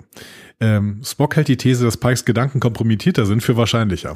Finde ich, äh, find Ja, ich sehr, sehr schön. Absolut. Ich meine, was, was, was willst du denn auch irgendwie drauf sagen, wenn er dir irgendwie so einen Quark erzählt? Und ich meine, Spock war doch eh immer sehr skeptisch. Was haben die Vulkanier die Existenz von Zeitreisen nicht auch lange negiert oder sowas? Oh, das weiß ich nicht. Das weiß ich nicht, ob die das gemacht haben. Aber ähm, Das ist halt unlogisch. kennst du kennst du Occam's Razor? Occam's Razor. Nee. Occam's Razor. Das ist so ein, äh, also es ist schön, wenn man das als logisches Gesetz begreift, so wie äh, Spock das hier gerade macht. Das ist ein ähm, ähm, Konzept aus der philosophischen Wissenschaftstheorie. Occam's Rasiermesser heißt das quasi. Ja. Ähm, es geht äh, darum, dass wir immer den einfachsten Erklärungsansatz wählen sollten, wenn wir versuchen, ein Phänomen zu erklären. Ja. So. Also wenn es zwei mögliche Erklärungen für dasselbe Phänomen gibt, dann sollte man sich für die einfachere entscheiden. So. Ähm, also es ist wie das Rasiermesser, das einfache, scharfe und effiziente Lösungen liefert. Deswegen heißt es Occam's Razor. So. Natürlich. Ähm, also halt es einfach, wenn du die Welt erklären willst. Oder Dr. House würde es ausdrücken mit, wenn du Hufgeräusche hörst, denk nicht an Zebras. Sehr schön. Für die Jüngeren Ähm. unter euch, Dr. House war eine Fernsehserie, die seinerzeit RTL ausgestrahlt hat auf Ja. Deutsch. Für die Jüngeren von euch guckt Dr. House. Wirklich, äh, Ich weiß nicht, wie gut das gealtert ist. äh, egal. Es ist Egal. gut. Ja, Es ja. ist, es ist Ja, es ist, es, ist, es ist schon, also die Figur ist halt, ich glaube, unter heutigen Gesichtspunkten noch deutlich fragwürdiger, aber ähm, genau, die Figur ist halt schon irgendwie ganz spannend geschrieben. Aber ich finde es spannend, äh, wenn wir sagen, dass diese äh, Theorie von Occam's Rasiermesser, also dieses Konzept, äh, ein logisches Gesetz ist und deswegen die Vulkanier sich immer dran halten. Irgendwie finde ich das, finde ich das charmant. Ja. Ähm, so, weil eine ärztliche Untersuchung von Pike jetzt zu lange dauern würde, machen sie eine Gedankenverschmelzung und siehe da, äh, Spock kann das Ganze bestätigen. Also, dass die, dass die, dass die Gedankenverschmelzungen jetzt irgendwie machen, wie, weiß ich nicht, äh, Pudding zum, zum Nachtisch zu essen. Also, es ist, ich, ich finde, ich finde es bemerkenswert, dass das, dass das, dass das hier so ein Tool ist, was jetzt andauernd und überall angewendet wird. Mal eben Ich so. finde auch, man müsste irgendwann mal dieses Katra-Netz abbilden. Wer weiß eigentlich was über wen? Ja. So. Ja, vor allen Dingen, wenn ich wirklich, wenn es wirklich my mind to your mind und so weiter. Ich meine, irgendwie früher bei, bei TNG und auch bei TOS war es, war es irgendwie so ein großes Ding, so irgendwie. Wenn, wenn so zwei Leute so diese Gedankenverschmelzungsgame gemacht haben, dann war das was Besonderes, dann waren die connected, dann waren die irgendwie, hey, du trägst meinen Katra in dir, tralala, so, ne? Das war irgendwie, die hatten eine ganz besondere Verbindung miteinander. Und jetzt hier, ich meine, Spock macht das jetzt mit jedem Kerl in der Telefonzelle irgendwie so. Wir, wir machen das irgendwann mal. Wir, äh, wir stellen mal dieses Netz dar, so mit ähm, mit Burnham, die Pike kennt oder oder andersrum so ne äh, oder und und ähm, Kirk äh, oder Picard, Picard, der Burnham kennen muss, weil er ja mit Sarek eine äh, Ja. Gedankenverschmelzung hatte und sowas. Das finde ich äh, finde ich super. Ja, müssen wir Das, irgendwann mal machen. das stimmt, so an, also an so einer großen Wand wie in so einem so einem äh, Mystery äh, Thriller Serien Genau. Dingsbums irgendwie. Genau, ja. genau. Das kriegen wir schon hin. Auf jeden Fall. So. Ähm, gut, aber diese Gedankenverschmelzung hier, die ist ja nicht nachhaltig, die wird ja nie passiert sein. Ähm, weil das ist ja jetzt schon Ja, ja. die alternative Realität. Ähm, die erste Gedankenverschmelzung in TOS war Dagger of the Mind ähm, und äh, das wurde nach Balance, äh, nee, vor Balance of Terror ausgestrahlt, aber danach produziert, deswegen ist es nicht so schlimm. Ähm, wir sehen also erneut die Schilderung von Pikes Schicksal, wie er es in Through the Valley of Shadows sah. Mhm. Ähm, Dagger of the Mind war übrigens die erste Gedankenverschmelzung von Spock mit einem Menschen, zumindest laut TOS. Ähm, das ist ja hier schon mit Chapel passiert und ähm, jetzt wäre es äh, mit Pike in dieser alternativen Realität wäre es zumindest die zweite. So. Ja. Ja. So, den Reaktorunfall hat es also in dieser Zeitlinie auch gegeben, aber weder Verletzte noch Tote, Mhm. sagt Spock. Ähm, Pike hat sie also vorher alle gerettet. Ja. Oder als, ja, genau, gewarnt oder wie auch immer, ja. Müssen wir nochmal die Zeitlinie angucken. Also Spock sagt, der Unfall sei sechs Monate vor, den, vor der Jetztzeit da passiert. Balance of Terror wurde nach dem Zweiteiler The Menagerie ausgestrahlt, Ja. aber auch davor produziert. So. Mhm. Ähm, in The Menagerie erfährt Kirk zum ersten Mal von Pikes Schicksal, obwohl Spock offensichtlich schon Bescheid weiß und Commodore Mendez sagt, es gibt seit Monaten Subraumgeplapper. So. Mhm. Also die wissen da irgendwie schon so ein bisschen davon und Spock weiß auf jeden Fall Bescheid. Das ist irgendwie ähm, ganz spannend. Wir müssen gleich mal über Redcon sprechen, weil ich glaube, dass hier The Menagerie tatsächlich ein bisschen besser vorbereitet wird. Ah, okay. Mhm. Müssen wir mal äh, gucken. Ja, gerne. So. Aber was sollen sie jetzt tun? Also Spocks Arbeitshypothese ist halt, dass jetzt ein anderer Captain der Enterprise wäre und irgendwas anders machen würde. Ja. Aber das lässt sich halt schwer herausfinden, was er anders machen würde. würde. Also wäre der Modus jetzt alles genauso zu machen, wie Pike die Dinge halt machen würde und dann mal gucken, was schief läuft. Problem ist halt auch, wenn du den Satz weißt, ne, jetzt mach mal alles so, wie du es machen würdest, fängst du natürlich, also mir wird zumindest so gehen, jede Entscheidung an zu hinterfragen. Würde ich das jetzt wirklich so machen äh, oder nicht? Ich frage mich auch, ob wir hier zu einem Konstruktionsfehler der Folge kommen. Ja. Weil was bringt die ganze Nummer denn? Also Pike weiß doch schon, dass etwas schieflaufen wird. Oder glaubt er das doch nicht und will jetzt erstmal selber gucken? Ja, ich meine, er, er, ja, die Frage ist halt, worauf es hinauslaufen soll im Endeffekt. Ne? Also äh, er will ja auch nicht herausfinden, wie es besser laufen hätte können. Ne? Also es geht ja, also es geht ja nicht darum, irgendwie den Punkt zu finden, der das Problem ist. Also ihm bringt es ja auch nichts zu erfahren, dass Kirk alles hätte besser machen können. So, ne? Also eigentlich, eigentlich Nee. ist diese ganze Folge unnütz. Der, der Admiral Pike hätte Captain Pike sagen können, so pass auf, es ist folgendermaßen, äh, äh, hier, hier, Kirk muss dieses Schiff steuern, du musst halt weg sein, ähm, schreib den Brief nicht, tschüss. So, und da hätte Genau. die Folge zu Ende sein können. Genau, du musst dein Schicksal akzeptieren Ja. und glaub mir das einfach. Äh, Ich bin's, nämlich du. So. Genau. Ja. Also vor allen Dingen, vor allen Dingen, weil es ja jetzt halt schwierig wird, diesen Punkt zu finden, der schiefgelaufen ist. So. Und ich sehe ja auch bis zum Ende im Prinzip nicht, also Kirk sagt ihm das dann nochmal, haut's ihm gegen den Kopf so, ja, Ja. manchmal muss man auch wirklich äh, Krieg führen. So, dazu kommen wir später noch. Aber Ja, das ist das nächste Problem, weil im Prinzip macht Pike ja hier eine, eine eigentlich eine ganz gute Rolle in dem, in den, Entscheid den Entscheidungen, die er trifft. So. Und wenn ich jetzt die Ja. Wahl hätte zwischen dem, was wie, wie Pike agiert und die Wahl zwischen dem, wie Kirk agiert, würde ich sagen, Pikes Kurs ist schon eigentlich theoretisch der bessere. Da müssen wir uns gleich auch mal drüber unterhalten, wie fragwürdig eigentlich die Message dieser Folge ist. Ja. Aber das ist halt ja auch die Message von Balance of Terror. Da können wir uns irgendwie nicht und, und so. Ja. Ja. Ähm, Pike fragt auf jeden Fall, ja, wollen wir die Zukunft nicht wieder ändern? Ähm, er glaubt also, dass er das kann. Ja. Ne? Also Pike, Pike hat das mit diesen Zeitreisen auch nicht, noch nicht so richtig verstanden. Äh, wie auch, ne? Gibt ja keine richtigen Theorien. Ne? Ja, offensichtlich Ähm, auch da noch nicht, ne? Ja. Spock glaubt ja, dass Pike, der bei dem Unfall nicht verletzt wurde, deshalb Captain der Enterprise blieb. Aber wir wissen, dass Pike die Enterprise schon vor dem Unfall verlassen hätte. So, Ja. nämlich 2265, als äh, Kirk die Enterprise übernommen hat. Warum jetzt also im Endeffekt Pike die Enterprise verlässt, wird uns in Strange New Worlds vielleicht noch erzählt werden müssen. Ja, ja, ja, genau. Weil es hat nichts mit dem Unfall zu tun. Ja. So, sie gehen wieder auf die Brücke, sind jetzt in Reichweite von Raumbasis 4. Man sieht eine Menge Trümmer, aber kein feindliches Schiff. Äh, dafür ist die USS Farragut in der Nähe, die zu Hilfe kommen könnte. Mhm. Und Uhura nennt die Farragut Laans Schiff. Offenbar ist Laan auf die Farragut äh, gewechselt. Ja. Da ist jetzt eine spannende Frage, ob äh, Laan am Ende vielleicht wirklich auf der Farragut endet. Die ist ja beurlaubt und zumindest in TOS ist sie nicht mehr auf der Enterprise. Ja. Und Kirk in der Prime-Timeline so unbekannt, äh, dass er nicht über den Namen Noonien Singh stolpert, wenn der schlafende Tiger geweckt wird. Ne? Also, so. Moment mal, Noonien Singh, das habe ich doch letztens schon mal. Moment mal, Lan. Also, Wenn der schlafende Tiger geweckt wird, schön, ja. ja, Ja, das ist poetisch. Ja. Toss, Toss, Toss Menschen äh, wissen Bescheid. So. ähm, die USS Farragut war auch laut, äh, laut Toss äh, Kirks erster Auftrag im Weltraum. Das wird uns in Obsession erklärt. Ähm, wir sehen das Schiff aber jetzt zum ersten Mal auf dem Bildschirm. Die war nämlich ähm, auf dieser Liste der Constitution-Class-Schiffe, die ich äh, vor ein paar Folgen mal erwähnt hatte, die Ah. ähm, ähm, DC Fontana und sowas geschrieben haben. Ja. Ne? Ähm, da, die hatten ja so eine Liste von Constitution-Class-Schiffen ähm, für das Produktionsteam der zweiten Staffel und da stand die Farragut drauf. Sie wurde aber nie gezeigt. Mhm. Ähm, die Registrierung ist auch eine spannende Geschichte. Die heißt hier NCC 1647. Erstmal gibt's da ein Star Trek 47 drin. Ähm, und die stammt aus einem Artikel. Die stammt nämlich aus dem Artikel The Case of John Doe Star Starship von Greg Jane für das Fan-Magazin T-Negative Nummer 27. Und Greg Okay. Jane, Ja. ja, es ist total spannend, weil Greg Jane ähm, ist, war erst totaler Star Trek-Fan und hat eben für dieses Fanmagazin geschrieben und unter anderem diesen Artikel und da hat er die Farragut genauso eingeführt. Und dann wurde er Modellbauer für Star Trek Phase 2 und für alle Filme.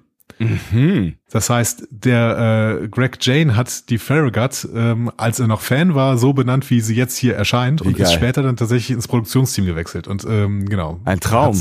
Ja. ja. Ähm, in dem Artikel hat er auch zum ersten Mal überhaupt den Begriff Constitution Class erwähnt, wenn ich das richtig verstehe. Ja. Vorher hießen die immer Starship Class. Und der Name wurde erst 91 durch die Blaupausen von Scotty in Undiscovered Country Kanon. Das heißt, äh, auch das ist Greg Jane. Und man merkt, als Fan kann man auch noch sehr, sehr viel in der Produktion tatsächlich erreichen. Verrückt. Ähm, nur kurz zu erwähnen, es gibt auch eine USS Farragut äh, der Nebula-Klasse, die äh, in, in Generations bei der Rettung von Veridian 3 hilft. Ne? Und ähm, in DS9 wird auch eine Farragut zerstört. Das könnte auch die sein, die äh, bei Generations bei Veridian 3 äh, hilft. Also in, bei DS9 wird die in der Schlacht um Echelon Prime äh, zerstört. Und es gab noch eine Farragut der Excelsior-Klasse, die wird in Sacrifice of Angels bei DS9 äh, taucht die auf. So. In der Kelvin-Timeline wurde Uhura der USS Farragut zugeteilt. Ah, was? Ähm, überzeugt aber dann Spock, sie auf die Enterprise zu versetzen, bevor die Flotte zu ihrer Mission aufbricht und die Farragut dann auf Vulkan zerstört wurde. Du erinnerst dich, rote Materie, schwarzes Loch im Planetenkern, sechs Milliarden äh, VulkanierInnen sterben. ne? Ich erinnere Also mich ja- äh, sehr lebhaft, ja. ich finde es immer noch, immer noch krass, wenn man sich das gegenwärtigt, dass Romulus gerade tot ist und Vulkan dann zerstört wird. Also das ist äh, Ja. crazy. So.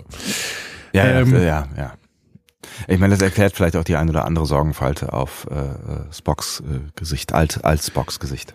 Ja, ich meine, Romulus existiert da ja noch ähm, Ja. In, in der Timeline, aber für, ähm, für die Narade-Crew, also die kommen in die Vergangenheit, weil Romulus zerstört worden ist und zerstören einen Vulkan. Es ist einfach, äh, Das ist ja, ja. keine Ahnung. Ja. Ähm, Funkkontakt zu Hansen auf Außenposten 4. Der berichtet, dass Außenposten 2, 3 und 8 zerstört wurde. Eine unbekannte Waffe hat die Deflektorschilde des Außenpostens auf Maximum durchbrochen und den Angriff ausgeführt. Das Schiff ist unidentifiziert Ja. und scheint jetzt auch verschwunden zu sein. Ähm, Wir, wir hören nur, dass hochenergetisches Plasma auf die Station abgefeuert wird, äh, wurde und äh, das wohl eine fantastische Kraft gehabt hätte. So krass, dass die Basis eine Meile tief im Asteroiden fast zerstört worden ist. So. Ja, alles nicht so geil. Ja, Nee, und alles übrigens auch ähm, Originaltext aus Balance of Terror. geil. Äh, Dann äh, plötzlich enttarnt sich ein Schiff aus einem grünen Kraftfeld heraus, eine große Untertassensektion, seitlich hochstehende Warp-Gondeln, die grün leuchten, also zweifellos ein Bird of Prey, wie wir ihn kennen. Ja. Das Schiff feuert mit einer Plasmawaffe und die Station explodiert. Alle sind geschockt, das Schiff tarnt sich wieder und fliegt weg. Spock äußert als erster eine Theorie. Äh, ja, vielleicht können die nur enttarnt schießen. Ja. schön. Äh, dann kommt eine Warp-Signatur ins System und es ist die Farragut. Im Captain's Chair James T. Kirk. Hm. Wie gesagt, wir wussten, dass Faraday Farragut äh, Kirks erstes Schiff war. Ähm, und Kirk wird hier gespielt von Paul Wesley. Mhm. Ähm, polnischstämmiger Interessanter Darsteller. Ja. Mhm. äh, der, der seinen Durchbruch 2003 bei Everwood hatte. Woher kennst du Paul Wesley? Bei Everwood. Ich habe keine Ahnung. Ich habe die ganze Zeit überlegt, woher kenne ich Paul Wesley? Everwood. Aber ich glaube, ich kenne ihn noch irgendwo anders her. Also, Also, ich also kannte ihn vor allen Dingen. Also ja? ich habe ich hab irgendwie, ich habe so eine, so eine so eine Spießer, irgendwie so eine Spießeraura um ihn herum gehabt und dachte, ich hätte so eine so eine so eine Spießerrolle mit ihm vielleicht mal irgendwo gesehen, weil die spielt er ja hier überhaupt nicht und soll er ja auch nicht spielen, sondern das Gegenteil eigentlich, ne? Ähm, aber ich bin, ich habe es dann nicht weiter verfolgt, weil ich diese Serie verfolgen musste. Der hat eine der beiden Hauptrollen in The Vampire Diaries gespielt. Ach, was? 171 Folgen lang. Okay, Der ja. war nämlich äh, Stephen Salvatore. Vielleicht war das die Spießer-Ausstrahlung. er war nämlich der Spießer-Vampir. Äh, also ein bisschen. Ähm, meine SchülerInnen lieben ihn deswegen. Also die äh, lieben ja Vampire Diaries immer noch, äh, obwohl das 2017 vorbei ist. Aber Vampire Diaries war offensichtlich das Ding. Crazy. Ähm, ja. Zuletzt war es ein bisschen stiller um ihn. Vampire Diaries war, wie gesagt, 2017 vorbei. Ja. Von 2018 bis 2020 hat er in einer Märchen-Psychothriller-Serie namens Tell Me a Story äh, mitgespielt. Da hat er eines der drei kleinen Schweinchen gespielt. Also halt Ja, übertragen in ein anderes Setting. Ne? ich verstehe. ja, das ist auch das, was du in deinem, deinem Lebenslauf stehen haben möchtest. Ja. Ja. Äh, was sagst du zum Ersteindruck von Paul Wesley als James T. Kirk? Ich war irritiert, ehrlich gesagt. Ja? Ich war irritiert, weil ich finde, er äh, wirkt auf den ersten, also ne, wir haben jetzt viele Casts gesehen, die einfach sehr gut passen, ne? sowas wie Uhura oder Spock oder so. Ne? Also das, das sind so Sachen, also klar, die sehen alle anders aus, aber irgendwie vom Gefühl her hat es nicht lange gedauert, bis ich das annehmen konnte. Ich bin mir nicht sicher, ob ich das bei Kirk bis zum Ende dieser Folge angenommen habe. Weil, ich meine, es ist halt, ne, Kirk auch einfach sehr ikonisch nur einmal besetzt worden, so mit Shatner. Und ähm, das ist halt, das ist halt schwer, sich da irgendwie was bei ja, so und einer mit Pine, ne? Bitte was? Und mit Pine. Ach so, ja, dieser Pein, ja, dieser Pein. Ja, den habe ich, den habe ich ein bisschen außen vor gelassen in meiner äh, äh, Überlegung. Du hast natürlich recht, aber das ist irgendwie ein anderer Kirk für mich in einer anderen Zeit und irgendwie weiß ich nicht. Pine ist eigentlich kein schlechter Kirk, aber er ist halt auch ein ganz anderer Kirk, finde ich. Also er versucht nicht den Shatner nachzumachen. Das versucht, also das versucht jetzt hier Wesley auch nicht. Also auch schon rein optisch finde ich nicht. Keine Ahnung. Also ich finde, ich finde ihn, ich finde ihn irgendwie spannend. Also ich, ich habe ihm gerne zugeguckt, aber für mich ist er nicht Kirk geworden in dieser Folge. Ja gut, er ist ja auch noch der junge Kirk. Ne? Ähm, wir sind jetzt irgendwie zehn Jahre vor der ähm, Enterprise, Ja. beziehungsweise eigentlich nur noch so sieben oder sowas oder sechs. Ähm, aber er kann ja auch noch ein bisschen, keine Ahnung, bisschen reifen. Wie war es denn für dich? Also war da, war das, war das für dich? Hast du, hast du den? Ich meine, du, wir wissen ja nun alle darum, dass du jetzt nicht der allergrößte Shatner-Fan bist und auch nicht der allergrößte Ja, Fan der Figur Kirk. Oh ja, das ist, das ist jetzt auch ein bisschen zu pauschal. Ähm, ich finde, die Figur Kirk hat ihre Berechtigung nur aus der heutigen Perspektive halt nicht mehr, aber das ist natürlich irgendwie eine Zeit, äh, zeitgeschichtliche Ja, ja. Frage. Ähm, aus der heutigen Perspektive glaube ich, dass es äh, ein, ein schlechter Captain ist. so. Ja. Und darüber möchte ich auch gleich noch reden. Ähm, und Shatner, Shatner finde ich als Darsteller gefällt er mir ja sogar. Also ich, ich mag ja auch zum Beispiel Boston Legal. Ich finde halt Shatner als Person unerträglich, aber das ist ein anderes Thema. Ja. So. Ähm, ah, weiß nicht. Ich fand, ich fand Paul Wesley nicht so schlecht. Ähm, ich finde, der hat eine sehr, der hat ja, der hat eine besondere Ausstrahlung, immer schon gehabt, Ja. auch als Darsteller. Deswegen ist es vielleicht so ein bisschen schwierig, weil diese besondere Darstellung, besondere Ausstrahlung halt nicht genau das ist, was äh, Kirk uns oder oder auch Pine uns mit Kirk gegeben haben, weil ich finde tatsächlich, dass Pine relativ nah an äh, Shatner ist. Ja? Ähm, ja, Hm. aber ähm, Also er hat, er Ja. hat, er hat halt, er, ich finde besondere Ausstrahlung, was auch oder was, was auch immer du gerade gesagt haben magst. Ähm, die besondere Ausstrahlung, das trifft's irgendwie. Ne? Also ich finde, er bringt irgendwie was mit und er bringt auch irgendwie was aus der Zeit gefallenes mit. Ich finde, er hat so ein Gesicht, was super gut irgendwie in die 60er passt. Also ich finde, er ist, Ja. der, er sieht so nach nach Toss aus irgendwie. Also das finde ich passt irgendwie gut. So diese Aura, die ihm umgibt, auch mit dieser Mhm. Uniform.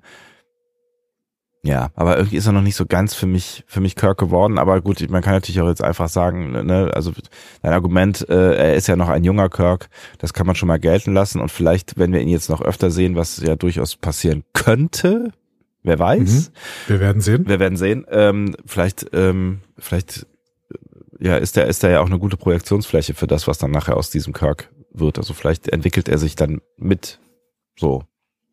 Ich weiß Auch es hier seid ihr Ja. wieder, seid ihr wieder aufgerufen. Erzählt doch mal, was ihr von Paul Wesley als James T. Kirk haltet. Ja, es ist, es ist natürlich eine, eine wahnsinnig schwierige Aufgabe, so eine, ne, stell dir mal, also ich finde, jetzt ist Kirk für mich nicht das, was, was, was, äh, was Picard, also ne, vielleicht ist Kirk für euch das, was Picard für mich ist. Machen wir es mal so rum, ne? Aber wenn ich mir vorstelle, dass Picard neu gecastet werden würde, Das also wird passieren. es, irgendwann. ist das fände ich höchstgradig schwierig. Und äh, ne, also ich weiß nicht, ob es Vielleicht kann Tom Hardy ja irgendwann Picard spielen. Oh ja, das war ja schon damals eine hervorragende Idee. Ein einem anderen, ich sag's immer wieder. das ist unglaublich. Ja. Wie Klone halt so, ach, es ist aber egal. Ähm, nein, aber ja, also ich, ich glaube, da kann man auch nicht viel richtig machen ähm, als äh, als als Besetzer in, äh, wenn man wenn man so eine Rolle besetzt. Ja, Nein, genau. Ne? Und äh, insofern äh, ist es, glaube ich, eine Frage von äh, von Gewöhnung. So, also ich glaube, es wird niemandem, der Toss äh, liebt, jetzt irgendwie genügen, was irgendwer gemacht hätte an dieser Position. Ja, aber ich glaube auch nicht, dass wir irgendwann eine, äh, eine TOS-Serie mit Paul Wesley als Kirk sehen. Das glaube ich nicht. Also ich glaube nicht, dass der eine Serie trägt. Da ist Anson Mount eine andere, andere Nummer. Anson Mount, also natürlich trägt Paul Wesley eine Serie, er hat Vampire Diaries getragen, so, ne? also das, das ist nicht die Frage. so. Aber ich glaube, Paul Wesley trägt keine Star Trek-Serie. Hm. Nicht als Kirk. Und da ist, da ist, glaube ich, Anson Mount eine andere Nummer. So. Kann ich mir auch vorstellen. Und das, äh, also, das ist natürlich jetzt auch eine bös- bösartige Unterstellung an der Stelle, weil wir wissen es einfach nicht. Ne? Vielleicht ma- macht er den Job ja doch viel besser, als wir es, wir es vermuten würden. Aber dieses Gefühl hatte ich tatsächlich auch so ein bisschen. So, also dieses Gefühl von, I don't know, wirst du dieser Rolle gerecht am Ende? So muss er ja vielleicht auch jetzt gerade äh, noch nicht oder muss er vielleicht auch äh, nie. Aber ich finde diesen Unterschied, den du merkst, das finde ich echt spannend äh, bei Schauspielerinnen und Schauspielern, die irgendwie sofort irgendwie was mitbringen und wo du denkst irgendwie so, äh, ja, du du kannst du kannst irgendwie mir mehr geben, mehr mehr erzählen. Du erfüllst diesen diesen diesen Screen gerade. Und das hat das hat er für mich tatsächlich nicht so richtig äh, gemacht. We will see. We will see. Gehen wir inhaltlich nochmal kurz rein. Äh, der sagt noch so einen äh, interessanten Nebensatz. Ne? Die Farragut hatte auch einen Notruf bekommen, ebenfalls von Außenposten 4. Und Kirk sagt dann, dass sie sofort mit Warp 9 hingeflogen sind. Warp 9 ist Ja. interessant, weil die TOS-Skala ist eine andere als in TNG. In TOS und TAS sind auch die Warp-Faktoren über 10 zum Beispiel möglich. Ne? Die die sagen nur, dass es unsicher über 10 zu fliegen, aber es wäre möglich so. Ähm, die Enterprise selbst ist aber, glaube ich, nicht so schnell. Weil Spock ähm, hat irgendwann in, in That Which Survive, ähm, Survives, schlägt er mal einen Warp-Faktor von 8,4 vor, um irgendwie zu zeigen, dass etwas sehr, sehr weit weg ist. Er sagt dann, ja, hier, selbst mit Warp äh, 8,4 würden wir 930 Jahre brauchen, so in, in That Which Survives. Okay. Mhm. Das klingt für mich so, als wäre das der Topspeed der Enterprise. Ja. Das heißt, wir hätten hier die Farragut, die schneller ist als die Enterprise. Das ist auch interessant, finde ich. Ja, aber Ja. warum nicht? Ne? Ich meine, die Enterprise ist das Flaggschiff. Das äh, kann ja auch sein, dass weil sie es, äh, das, das äh, größte, best ausgestattete, was auch immer ist. Aber das muss ja nicht heißen, dass es auch das schnellste ist. Genau, wir haben ja in der letzten Folge schon gelernt, dass die Somna-Klasse auf jeden Fall auch äh, schneller ist als die Enterprise. Ja. Ähm, genau. Kirk und Pike begrüßen sich, sind aber beide relativ verloren in der Frage, was man jetzt tun soll. Ja. Ähm, Spock hingegen hat eine Analyse. Also er geht von der Tarnvorrichtung aus, äh, aber es gibt Mikrolinsenbildung vor den Hintergrundsternen und deswegen können sie ungefähr den Standort bestimmen. Guck mal, Sebastian, in 2009 von J.J. Abrams, von J.J. Abrams in Star Trek eingeführt und jetzt zahlt sich das alles aus. Alle haben immer gemeckert. Aber jetzt wissen wir, warum es seit 2009 in Star Trek Lensflares gibt. ja, natürlich. Klar. Nur für die Mikrolinsenbildung vor den Hintergrundsternen. So. Ja, und die, die Physikalische sieht man überall. Theorie. Die sieht man überall Ja. übrigens auch in Innenräumen. Ja, ja. Ja, genau, Ja. genau. Die Theorie geht aber weiter. Wahrscheinlich können sie getarnt nicht nur nicht schießen, sie können wahrscheinlich auch nicht scannen. Und damit dreht sich der Vorteil der Tarnvorrichtung au, äh, um, denn jetzt sind sie im Prinzip sichtbar, aber blind. Ja, Was im Prinzip eine relativ dumme Strategie ist, wenn man so mal das beurteilen würde. das stimmt. Die Und, Romulaner. ja. Und äh, also das, das scheint mir ja äh, auch eine neue Information zu sein, weil später ist das nicht mehr so, ne? Ähm, später ist es nicht mehr so. Vielleicht verändern die diese Tarnvorrichtung, wahrscheinlich sogar. Ähm, und äh, sie haben ja die Tarnvorrichtung auch schon vor Urzeiten, wenn man dem äh, Lore glaubt, den Klingonen überlassen. Und ähm, die Klingonen haben ja auch noch eine eigene entwickelt. Das heißt, wahrscheinlich ist es, äh, es sind einfach fortge Ja. weit, genau, Weiterentwicklungen. Ähm, aber tatsächlich war es in Balance of Terror auch schon so. Ne? Also sie konnten sie sehen. Ja. So, ne? Also sie konnten sie Ach so. ungefähr orten und äh, gleichzeitig konnten die Romulaner nicht scannen. So. Ach, witzig. Okay. Mhm. Fazit der Daten ist jetzt, sie sind auf dem direkten Weg in Richtung neutrale Zone. Das spricht für Romulaner. Ortegas will sie natürlich sofort abschießen. Aber Pike zögert. Er sagt, das wäre eine Kriegserklärung. Und Kirk gibt ihm auch recht. Er will stattdessen die Romulaner erstmal beschatten. Mhm. Ähm, eins habe ich nicht ganz verstanden, warum dieser Parallelflug von Enterprise und Farragut. Weil die Romulaner sehen da nur ein Schiff, klar, aber reicht das dann nicht, dass sie ein Schiff sehen? so. Ja, stimmt, aber der, gut, ich meine, so hätten sie noch zumindest dann den Überraschungseffekt, ne? Also, ähm, wenn, wenn sie umdrehen und angreifen würden, dann äh, hätten sie vielleicht mit einem Schiff gerechnet, aber es sind zwei, Surprise. Wobei bei dieser äh, crazy Strahlenenergiewaffe wäre das vielleicht eigentlich auch egal, wie viele Schiffe sie jetzt da zerbröseln. Ich habe es mir ein bisschen so erklärt, dass im Balance of Terror ständig von äh, einem Schatten geredet wird äh, und sie wollten hier irgendwie diesen Schatten wieder darstellen. Also weil, Ah. äh, da ist es zwar nur die Enterprise, aber der Romulaner äh, Commander spricht ständig von einem Schatten. Und da ist der Schatten wieder. Weiß ich nicht. In beiden Zeitlinien war Kirk übrigens derjenige, der den Plan entwickelt hat, den Bird of Prey zu beschatten. So. Mit dem Schatten zu beschatten, ja. Genau. so, Pike holt sich jetzt ein paar Informationen über Jim Kirk bei George Samuel Kirk. Mhm. Ähm, also, Jim ist schlau, hochqualifiziert, verlässt sich aber auch auf Charme und Glück, ähm, ist gerne unkonventionell, beugt gerne die Regeln, ist ein großer Nervensäger, aber auch ein sehr guter Captain. So, passt das zu unserem Kirk-Bild? Irgendwie schon, ja. Ja, uneingeschränkt eigentlich. Ne? So. Naja, mit dem sehr guter Captain, das würdest du wahrscheinlich nicht unterschreiben, aber äh, Doch, doch, he, he, gets, ja. he gets the work done am Ende, ne? Genau. Ja. Und manchmal ist es ja auch, diese unkonventionelle ist ja auch gut, weil die ähm, Vorgaben der Sternflotte sind ja teilweise auch schwierig. So. Ja. Wie wir auch in dieser Folge am Ende vielleicht noch mal sehen. Aber whatever. ähm, spannend ist, dass George Samuel Kirk immer noch auf der Enterprise äh, dient, weil in der Hauptzeitlinie verabschiedet sich äh, er zu Beginn dieser fünfjährigen Mission und sagt, er wollte zu Erdkolonie 2 versetzt werden, um dort weiter zu forschen. Ja. Das äh, erzählt äh, man uns in What Are Little Gods Made Of. Mhm. Ähm, offensichtlich äh, ist George Samuel Kirk in dem Moment, wo ähm, Jim Kirk nicht Captain der Enterprise wird, ist es für George Samuel Kirk kein Problem, auf der Enterprise zu bleiben. Ja. Die mögen sich wirklich gern. Ja, richtig. Das sind richtig enge Brüder, genau. So. So, da kreuzt jetzt ein Komet und reflektiert ein Signal, das vom rolanischen Schiff ausgeht. Und dieses Signal blenden sie jetzt auf der Brücke ein und die Föderationsoffiziere sehen als erste einen Romulaner. Und der sieht aus wie Spock. Ups. Äh, Das war, das war übrigens, Terror, ja, Das, ist, das war übrigens eine mega coole Szene. Also diese, ich habe ich habe vorher Balance of Terror nicht geguckt, ähm, Mhm. aber äh, ist dir aufgefallen, dass die da so ein so ein Schwenk gemacht haben, so ein Kameraschwenk, ne, wo, wo ich weiß nicht, wer alles stand, Spock, äh, Kirk und noch irgendwer und dann ging ging die Kamera so, als wäre es ein Standbild und schwenkte so so wirklich so 60s mäßig über diese drei äh, Menschen, die alle da mit offenem Mund standen und auf dem Bildschirm starten und das, Genau. das war das war das war eine hervorragende Szene, wie ich finde. Original Balance of Terror Szene, tatsächlich. Also genau so, selbe Musik auch. Ähm, das ist in dieser Episode sonst nicht gemacht worden, aber hier ist es genau dieselbe Musik wie in der TOS-Episode. Wie geil. Diese, äh, diese Fanfare, die da gespielt wird. Ja. Ähm, in Balance of Terror wurde nur nicht erklärt, warum sie das Signal haben. Aber ähm, Styles war dann ebenso schockiert, wie Ortegas es jetzt ist. Ja, ja. ja.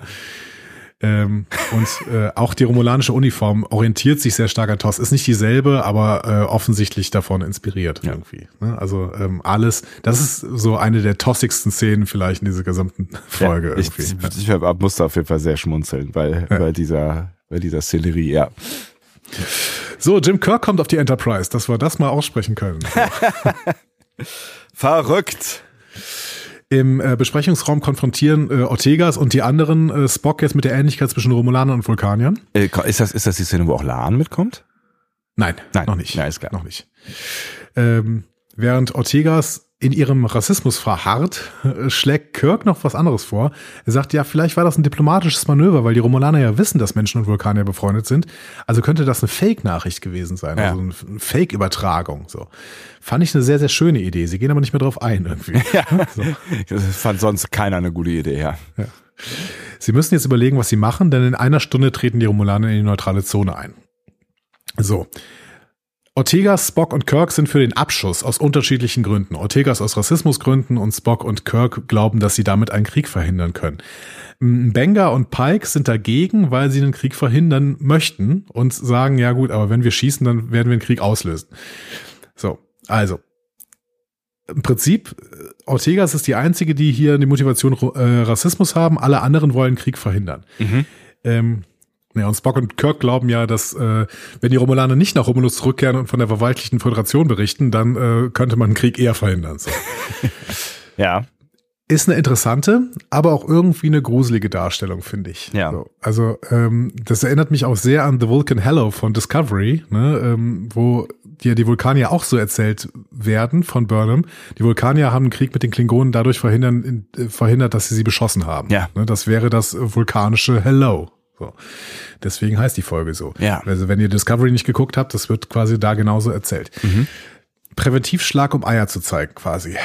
Ja, ich meine, bei den Klingonen kann ich ja noch irgendwie verstehen, da wird es ja auch begründet, wenn ich mich da richtig zurückerinnere, äh, begründet damit, dass ähm, Klingonen das sonst als eine, ein, oder dass, dass Klingonen das zumindest als Zeichen der Stärke werten und dass ja. dieses blöde Gelaber halt irgendwie als Zeichen der Schwäche, das sehen wir ja dann auch in dieser oder in dieser Doppelfolge, nee, in dieser Folge ist es. Ähm, mhm ist, also, es ist der erste Teil der Doppelfolge, ne? So, so war das. Ja, genau. Ja. Mhm. Ähm, genau. Und äh, da kann ich es, finde ich, noch irgendwie ein Stück weit nachvollziehen. Also quasi, dass die äh, Vulkanier sich logisch adaptieren an eine Art, die Klingonen ähm, Eindruck, bei, die bei den Klingonen Eindruck schindet. So. Hier, hm, weiß ich nicht. Ja, aber hier werden die Romulaner äh, uns genauso erzählt und ich, ich wehre mich irgendwie dagegen zu akzeptieren, dass unser Universum so sehr nach toxischer, toxischer Männlichkeit funktioniert irgendwie. also ich bin bei Mbenga und Pike eigentlich und wenn man es ernst nimmt, dann bin ich gegen die Theorie der Autorin dieser Folge hier. So. Ja, ja, ja, ja, ja, klar. Also vor allen Dingen, also ich meine, wenn es, ich frage, wir haben mich schon auch gefragt, sammeln Sie sich. Ich habe mich schon auch gefragt, äh, warum uns die, äh, wohl äh, die ähm, Romulaner hier so gezeigt werden. Also klar, sie werden uns schon als ähm, auch später als kühle Strategen, als als äh, über Leichen gehende, ne, so, aber irgendwie diese diese sinnlose Brutalität oder so, also das habe ich bisher noch nicht so so richtig in ihnen äh, gesehen. Also da auch dieses mit diesem Schwäche zeigen und tralala. Also das wird ja in der Folge einigermaßen gut erklärt, aber ähm, ich hab, ich war so ein bisschen überrascht über diese Darstellung. Doch, ich finde, ja. dass es schon kohärent ist zu dem, was uns in Star Trek grunds grundsätzlich gezeigt wird, bis Discovery Staffel äh, 3 halt. Wobei ähm, auch da sind es ja eher die Romulaner, die irgendwie so ein bisschen ähm, noch die aggressiven sind auf Niva.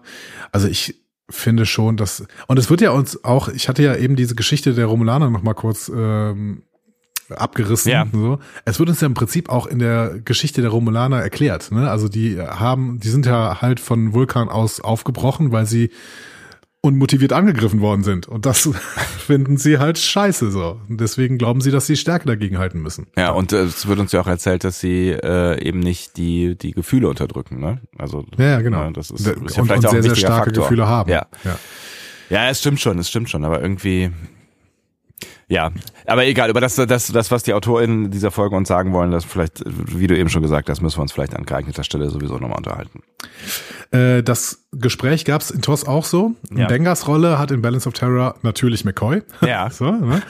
äh, das ist schon ganz schön. Ortegas Rolle spielt, wie schon gesagt, Styles. Ja. Ähm, Zulu spielt in TOS den Pike und argumentiert mit McCoy. Aber hier entscheidet sich dann halt. Ne? Also der Captain der Enterprise hat das letzte Wort. Und weil, es für, äh, weil er für die friedliche Lösung ist, wird es gemacht.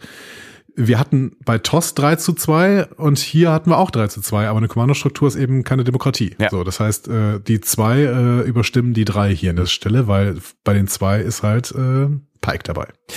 Wie gesagt, ich habe Balance of Terror äh, jetzt nicht aktuell nochmal ge geschaut, aber ist es auch der Grund, warum äh, Ortegas auf der falschen Seite sitzt eigentlich? Äh, kann sein, dass sie deswegen so positioniert haben, ne? Möglich, ja. Wobei es ja vor allen Dingen ist, dass sie am Anfang äh, Spock konfrontieren Ja. kann, die, der ihm direkt gegenüber sitzt. Ne? Ja, ja, So. genau, richtig, ja. ja. Und dann äh, sagt Ortegas, genau wie Styles das äh, damals gesagt hat, ja, wenn wir uns mal einig sind, so. Ne? so Ja. ja.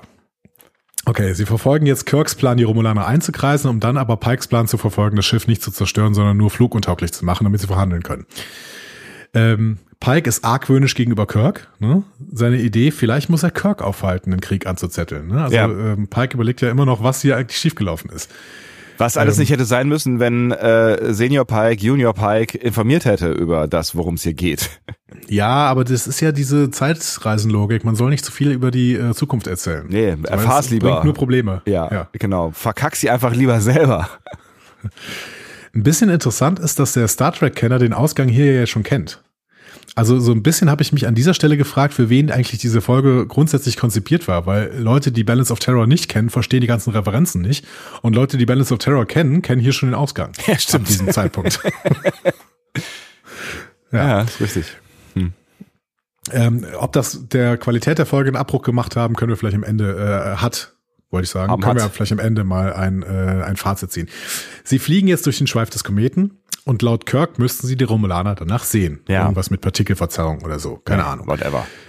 Ähm, äh, das hat er übrigens in beiden Zeitlinien erzählt. Okay. Sie sehen sie aber nicht. Stattdessen tauchen sie hinter der Farragut auf. Kirk befiehlt sofort ein Ausweichmanöver und setzt sich hinter sie. Angriffsmuster Tiberius 4. ne? Natürlich. Die Farragut wird dabei aber schon heftig getroffen. So. Ähm, in, in Balance of Terror war es übrigens auch so, dass sich, äh, dass der romulanische Kommandant schon damit gerechnet hatte, dass er sichtbar ist, wenn die durch den Schweif des Kometen äh, fliegen und Mhm. deswegen hat er sich zurückgezogen, hat dann aber nicht angegriffen. So. Mhm. Stattdessen hat äh, Kirk die Phaser Cruise der Enterprise so ein blindes Phaserfeuermuster festlegen lassen. So, ne? Mhm. so, die Enterprise gibt jetzt Feuerschutz und lenkt die Romulaner von der Farragut ab. Dann werden sie aber von der Plasmawaffe getroffen und erleiden heftigen Schaden, also die Enterprise. Sie waren aber offenbar weit genug weg, um noch am Leben zu sein. Pike beamt sich, äh, beamt dann die Farragut Crew an Bord der Enterprise. Mhm. Weil die Farragut ist wirklich am Ende. Ja, die sieht nicht gut aus. Ähm, und dann kommt es zu der von dir eben schon angeteasten äh, schönen Wiedersehensszene mit Laan. Mhm. So. Genau, Und- ich habe das, ich habe, ich habe das auch nur, äh, nur, nur nochmal gefragt, äh, weil ich äh, damit dir noch, wenn du es nicht selber angesprochen hättest, über die Vibes zwischen den beiden sprechen wollen würde. Aber äh, erzähl erstmal, was passiert. Ja, es gibt eine Wiedersehensszene mit Laan. Die ist jetzt die ist Offizierin auf der Farragut, ähm, was uns auch nochmal quasi klar macht, dass äh, das in der Hauptzeitlinie eigentlich nicht so sein kann, weil wie gesagt, dann hätte Kirk äh, Khan Noonien Singh erkannt oder Ja. hätte zumindest gesagt, Moment mal, Der Name, der Name, der sagt mir irgendwas, der sagt mir irgendwas hier. Äh, Ja. ja. Ja. Und es gibt dann auch noch verwirrende News über äh, für Pike über Una, nämlich dass niemand mit ihr reden kann, dass kein Kontakt erlaubt ist. So. Ja. Und ich habe schon gedacht, oh, da habe ich es kommen sehen. Ich habe schon wieder äh, mit einem Punkt recht. So. Ja, ja, was soll ich sagen? Was soll ich sagen? Ja. Ja, du hast Vibes gespürt zwischen den beiden? Ich weiß nicht, das irgendwie hatte ich so irgendwie das, das, das Gefühl, dass, ähm, äh, dass, dass, weiß ich nicht, dass Laan angedeutet hat, dass da mehr zwischen den beiden ist, als Pike wusste und wir wussten, so. Als, ja, weiß ich nicht, die waren irgendwie einen Hauch zu vertraut. Ich weiß Ich nicht mehr genau, auch- was sie sagt, ja, Ich aber. habe es auch kurzzeitig gedacht, Ja. aber dann habe ich äh, gemerkt, dass sie ihn im Prinzip nur dafür hochnimmt, dass er vergessen hat, dass sie Commander ist. Weil er sie ja irgendwie mit Lieutenant ähm, Ja, begrüßt und sie aber sagt, äh, Commander, weiß nicht mehr. Chris. So. Also ich glaube schon, dass die ähm, ah ja, genau, das Chris miteinander war das, sind. war das, war das äh, Ungewöhnliche auch. Ja, genau, dass sie mit Sind Vornamen vertraut anspricht. miteinander, aber ich habe jetzt keine äh, Liebesvibes zwischen denen gespürt. Ja, ich meine, wir haben ja letztens über die die äh, Affären des äh, Herrn Pike gesprochen. Ja, das hätte würde ja auch eigentlich würde es ja ganz gut ins Bild passen. So. Ja, doch- ich glaube auch zumindest, dass die Affäre mit Battelle jetzt vorbei ist. Könnte ich mir auch vorstellen, ja. Aber es hat ihn ja auch nicht gestört, dass äh, also das war ja jetzt irgendwie offensichtlich auch nichts nichts monogam angelegtes. Nee. Ähm, Kirk wird mit der zweiten Fuhre an Bord gebeamt. Ich möchte nur sagen, lasst uns das im Auge behalten, ja. Ja. Nur nur Ja. für den Fall, dass ich auch mal recht haben könnte. Vielleicht sehen wir sowas ja in Staffel 2. Wer weiß das schon. Okay. Ja. Also ähm, auch Sebastian betätigt sich jetzt hier als Star Trek Prophet. ähm, Aber nur kurzfristig. Ich höre gleich wieder mit auf. Ein Küttelchen von äh, Pike Nur und auf dem Gebiet. Ja. Staffel 2 Auf, auf, nur ja. auf, auf, auf äh, solchen, solchen Gebieten. Sonst, sonst möchte ich hier nicht. Es geht genau. Du bist quasi der der der Shipper, ja? genau. So. Ja. So, Kike geht, äh, Kike, genau. Äh, Pike, Pike geht dann sofort mit Kirk äh, in den Besprechungsraum. Und da konfrontiert Kirk Pike damit, dass sein Plan fehlgeschlagen ist. Ne? Er ist weiterhin der Meinung, dass man sofort auf Zerstörung hätte gehen sollen. Ja. Pike hält dagegen, dass die Farragut gerade zerstört worden ist und die Enterprise nicht. Ähm, Was ein Punkt ist, ja. ja, findest du? Ich fand es Ja. ein sehr komisches Gegenargument. Das hat ja gar nichts mit dem Plan zu tun gehabt. Also Naja, Gewalt Weil- erzeugt Gegengewalt und äh, ja, ich meine, ja klar, das ist das war, es war jetzt irgendwie vielleicht ein bisschen aufgezogen, aber ähm, au- auf der anderen Seite muss man schon irgendwie sagen, dass ähm, dass quasi ähm, das Gewaltszenario eröffnet worden ist. Das heißt, wenn sie sofort angegriffen hätten, wäre es ja wahrscheinlich ähnlich ausgegangen. Und das heißt, in diesem Gewaltszenario passieren halt solche Dinge. Und ähm, das spricht jetzt irgendwie nicht für die Strategie. Also wenn sie es wie Kirke vorgeschlagen hätten, sofort gemacht hätten, wäre der Ausgang möglicherweise äh, ähnlich oder noch schlimmer gewesen. Glaube ich nicht, weil im Endeffekt ähm, eröffnet die, äh, die das, äh, der Bird of Prey eröffnet das Feuer gegenüber die Farragut, gegenüber der Farragut. Das Ja. heißt, die Farragut wäre auf jeden Fall zerstört worden. Der Plan war ja, ähm, der Plan von äh, Kirk ist ja durchgeführt worden, nämlich dieses äh, Beschatten mit ähm, mit diesem Schatten, mit dieser Schattentechnik, whatever so. ne? ja beschatten halt, Ähm, ja. Die Frage war nur, was macht man dann? Und Kirks Kritik gegen Pike richtet sich ja auch dagegen, dass Pike nicht in dem Moment, wo er dann die Konfrontation mit dem Bird of Prey hatte, nicht sofort geschossen hat. Aber da war die Farragut ja schon beschossen. Deswegen finde ich Pikes Argument so bescheuert, dass er sagt, ja, aber dein Schiff ist sogar zerstört worden. Ja, aber doch schon vorher. Das hat überhaupt nichts mit dem Plan zu tun. So. Weißt du? I don't know. Ich, ja, ich weiß, ich weiß, was du meinst, ja, und ich weiß auch, dass, dass, dass Pike äh, in der, also, also du meinst, dass wenn äh, Pike quasi sofort auf Feuer ausgelegt gewesen wäre, also wenn das der Plan gewesen wäre, dann hätten sie eine Schnitte gehabt gegen diesen, äh, diesen Bird of Prey und alles hätte anders ausgehen können. Ja, dann hätte Kirk jetzt, also dann wäre Kirk jetzt auch von der Farragut runtergebeamt worden, weil die Farragut wäre sowieso nicht zu retten gewesen, egal welchen Plan sie verfolgt hätten, weil die Romulaner haben sie offensichtlich gelesen und äh, deswegen haben die Romulaner zuerst geschossen, aber ähm, sie hätten dann jetzt darüber diskutiert, dass Pike äh, ja dann die, Far die den, den Bird of Prey hätte abschießen können, so und dann Kirk Ja, aber findet Fra- das jetzt gerade doof, dass Pike nicht geschossen hat, aber trotzdem wäre Kirk ja jetzt da, weil die Farragut war eh zerstört. Ja, ja, ist schon, ist, ist schon, äh, ist schon, ist schon korrekt, aber ich weiß, ich weiß ehrlich gesagt wirklich nicht, ob das an, äh, irgendwie anders ausgegangen wäre. Also ich finde immer noch, dass, dass die Chance, die sich Pike damit offen hält, äh, das Ding hier irgendwie zu lösen, ähm, höher ist mit einer friedlichen Lösung als mit zwei äh, Schiffen, die jetzt nicht so wahnsinnig krass sind, äh, was die Feuerstärke angeht, gegen so einen übermächtigen Gegner äh, anzugreifen. Also ich finde es immer Okay. noch irgendwie. Weiß ich Darüber können wir gleich noch äh, sprechen. Auf jeden Fall, Kirk droht jetzt, dass er das nächste Mal definitiv schießen würde ähm, und dann werden beide von Spock auf die Brücke geworfen, äh, gerufen. So. nicht. Ja, geworfen ist auch schön. ja, wegen Worf, dachte ich. So. Na, Ah. Ähm, Spock hat Neuigkeiten. Der Bird of Prey ist auch so stark beschädigt, dass er nicht nach Romulus schaffen würde. Ähm, Pike motiviert das, obwohl er keine Waffen mehr hat, zu einem Bluff. Er ruft die Romulaner erneut und bittet ihnen einen Waffenstillstand für Verhandlungen an. ja. Und das klappt dann auch. Die Romulaner melden sich. Ähm, die Rolle des romulanischen Commanders, äh, wir müssen ja uns noch mal daran erinnern, dass die in Balance of Terror von Mark Leonard gespielt wird, von dem großen Mark Leonard. Ach was, okay. Mhm. Ne, der, der Sarah gespielt hat Ja. sonst. Ähm, das spielt hier der kanadische Schauspieler Matthew McFadzean. So. Ähm, Pike hält eine flammende Rede über die Sinnlosigkeit des Konflikts und bietet dem Commander ein zweistündiges Fenster an für Reparaturen und um Tote zu beerdigen und wahrscheinlich auch, um darüber nachzudenken. Ähm, Ortegas kritisiert ihn dafür scharf und Pike weist sie ebenso scharf äh, zurecht Ja. und dann lehnen sie sich alle zurück und warten. Ja, und reparieren natürlich, ne? Natürlich reparieren sie, aber sie lehnen sich auch zurück und warten.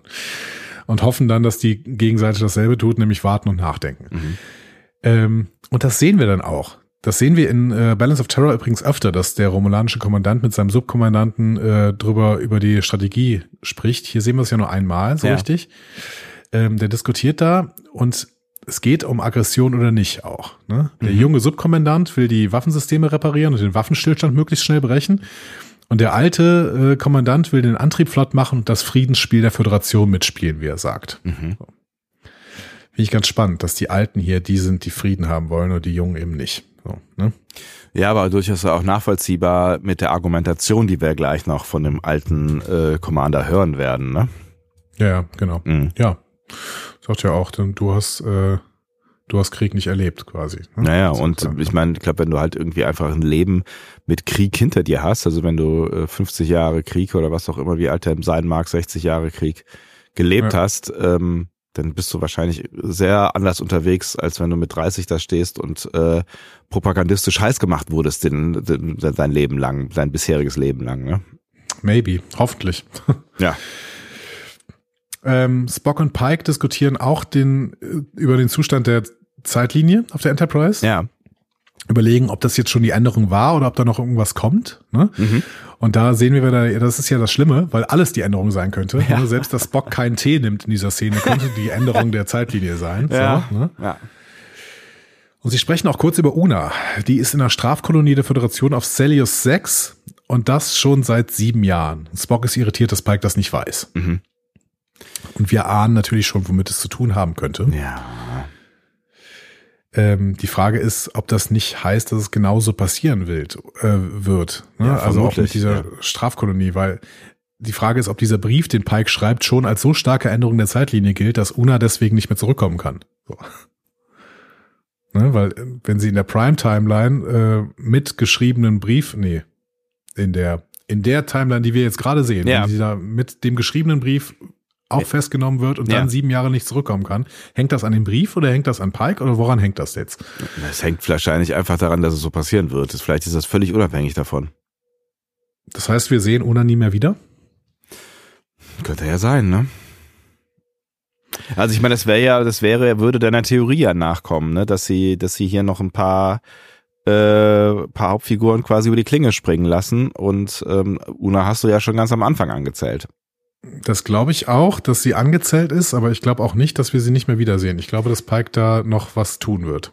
Hat, äh, kündigt er ja auch an am Ende dieser Folge.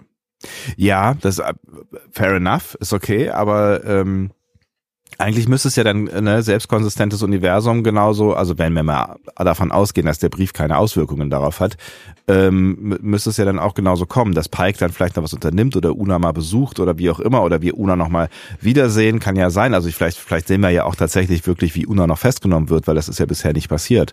Moment. Das ist schon passiert in der letzten Folge. Egal. Äh, in dieser, Äh, ja. dieser Folge, genau. Es wird, es wird, es wird, es wird noch passiert sein. Ähm, das hatte ich kurz verdrängt. ähm, ähm, genau, äh, das liegt auch an unseren Zeitreisen hier.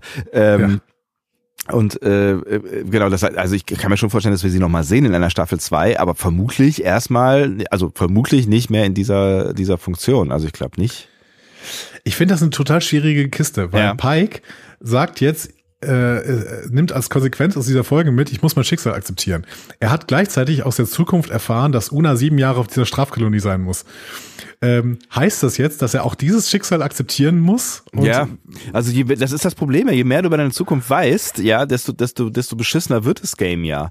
Ja. Ne, Dann musst du ja anfangen, irgendwelche, irgendwelche völlig absurden Entscheidungen zu treffen, die du nicht treffen kannst oder willst. Und deswegen kannst du eigentlich auch nur sagen, okay, ich bleibe einfach auf Kurs und die Dinge, die passieren, die sind scheiße, aber die passieren. So. Weil ich meine, sonst, wir wissen ja, was mit Spock passiert. So, das ist ja auch nicht geiler. So, also die die Frage ist ja irgendwie, du kann, also es das Leben ist halt auch gepflastert mit Schicksalsschlägen so ne und du wirst du wirst sie irgendwie du wirst ihnen nicht aus dem Weg gehen können Als Pike wäre ich auf jeden Fall am Ende dieser Folge nicht aufgeklärter, sondern eher noch verwirrter, was ich tun soll.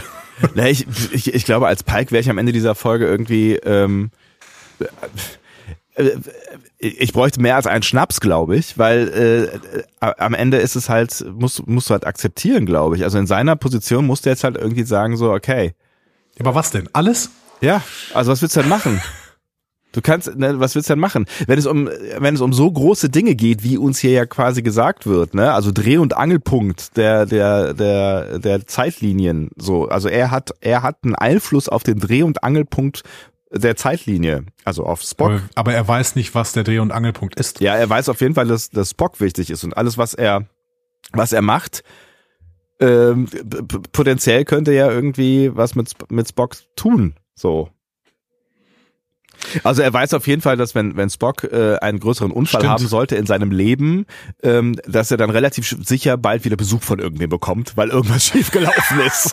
Stimmt. Und Spock wird ja auch Nummer eins der Enterprise ja, und äh, dafür muss Una weg. auch Das, das. ist natürlich, das Ja, ist natürlich auch auch, das, spannend. ja. Ne? So. Ja. Ah, ach, es ist äh, Zeitreisen sind immer schwierig. Ja, also ich glaube, das ist auch der Punkt, warum wir alle froh da sein können darüber, dass wir die Zukunft nicht kennen, weil wenn wir sie kennen würden, dann würden wir jetzt da sitzen wie Pike und denken, was ein Abfuck so, ja. Ja.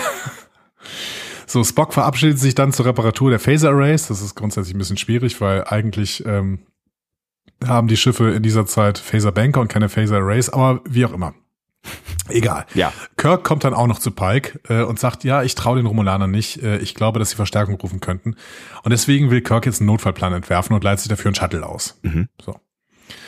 Ähm, jetzt konnte man schon ein bisschen ahnen, was passiert, wenn man weiß, dass diese Folge von Akiva Goldsman geschrieben worden ist. Aber gut, äh, das äh, dazu später mehr, möchte ich sagen. Was, es kommt Jonathan Frakes oder? Ja, fast. Aber auf jeden Fall kommen äh, Flotten. So, äh, Spock, Spock ist an der, äh, an der Arbeit in einer Jeffreys-Röhre, um die Fa äh, Phasersteuerung wieder funktionsfähig zu machen. Und dann hören wir aus dem Off die Stimme eines Ingenieurs mit starkem Akzent. Und äh, es muss McCoy sein, denn er sagt ja, ich bin Ingenieur, kein Wundertäter. Ja. Ähm, nein, also wir Ja. wissen, wir wissen alle, auf wen das hier anspielt. Das Ja. ist ein starker schottischer Akzent. Ja. Es wird äh, jemand sein, der vielleicht das Schottisch schon im Namen hat. Äh, gesprochen wird das von äh, Matthew Wolf. Ja. Ähm, der ist aber meist eher Voice Actor als Schauspieler. Also ich würde tippen, dass wir hier noch einen anderen Cast bekommen in der nächsten Staffel. Wenn Mal wir, meinst du, meinst du, wir kriegen diesen Cast zu sehen dann? Ja. Ja, glaube ich schon. Ja. Ich glaube, wir haben jetzt gerade keinen Chefingenieur der äh, Enterprise und äh, im Gegensatz wird uns hier ein Ingenieur, der sich selbst als Ingenieur vorstellt, einge, äh, eingeführt Führt. mit schottischem Akzent. Also ich gehe davon aus, ähm, das sehen wir relativ bald. Ja. Es war gut, ein es, ist, schöner. es, es, ja. es ist die, es ist die Zukunft, ne? Aber ich glaube schon, dass, ähm, dass wir das irgendwann sehen werden. Ja. Es ist genau, es ist die Zukunft und es ist eine alternative Zeitlinie, ne? Aber Ja, genau. Ja. Ich, ich, ich fand auf jeden Fall, es war, ein- es war ein sehr schöner Moment. Auf der Brücke gehen die zwei Stunden vorbei. Ja. Pike ruft sein romulanisches Gegenüber und wirbt nochmal für Verhandlungsbereitschaft als Zeichen der Stärke. Der romulanische Commander scheint auch ganz äh, doll zuzustimmen, aber dann springt eine riesige Flotte ins System. Und hier, ich sag's nochmal, ein Staffelfinale mit Akiva Goldsman als Autor braucht riesige Flotten. So will es das Gesetz. So. Das ist auch also, selbstkonsistent irgendwie, ja. Ja, genau, irgendwie schon. Der Commander ist sauer. Sein Subkommandant hatte die Flotte gerufen. So. Und jetzt ist vielleicht der Punkt, an dem wir mal drüber sprechen müssen. Also, so leid es mir tut, der Subkommandant hat hier schon einen Punkt. Weil offenbar hatten sie die Mission unternommen, um die Stärke der Föderation zu testen. Ja.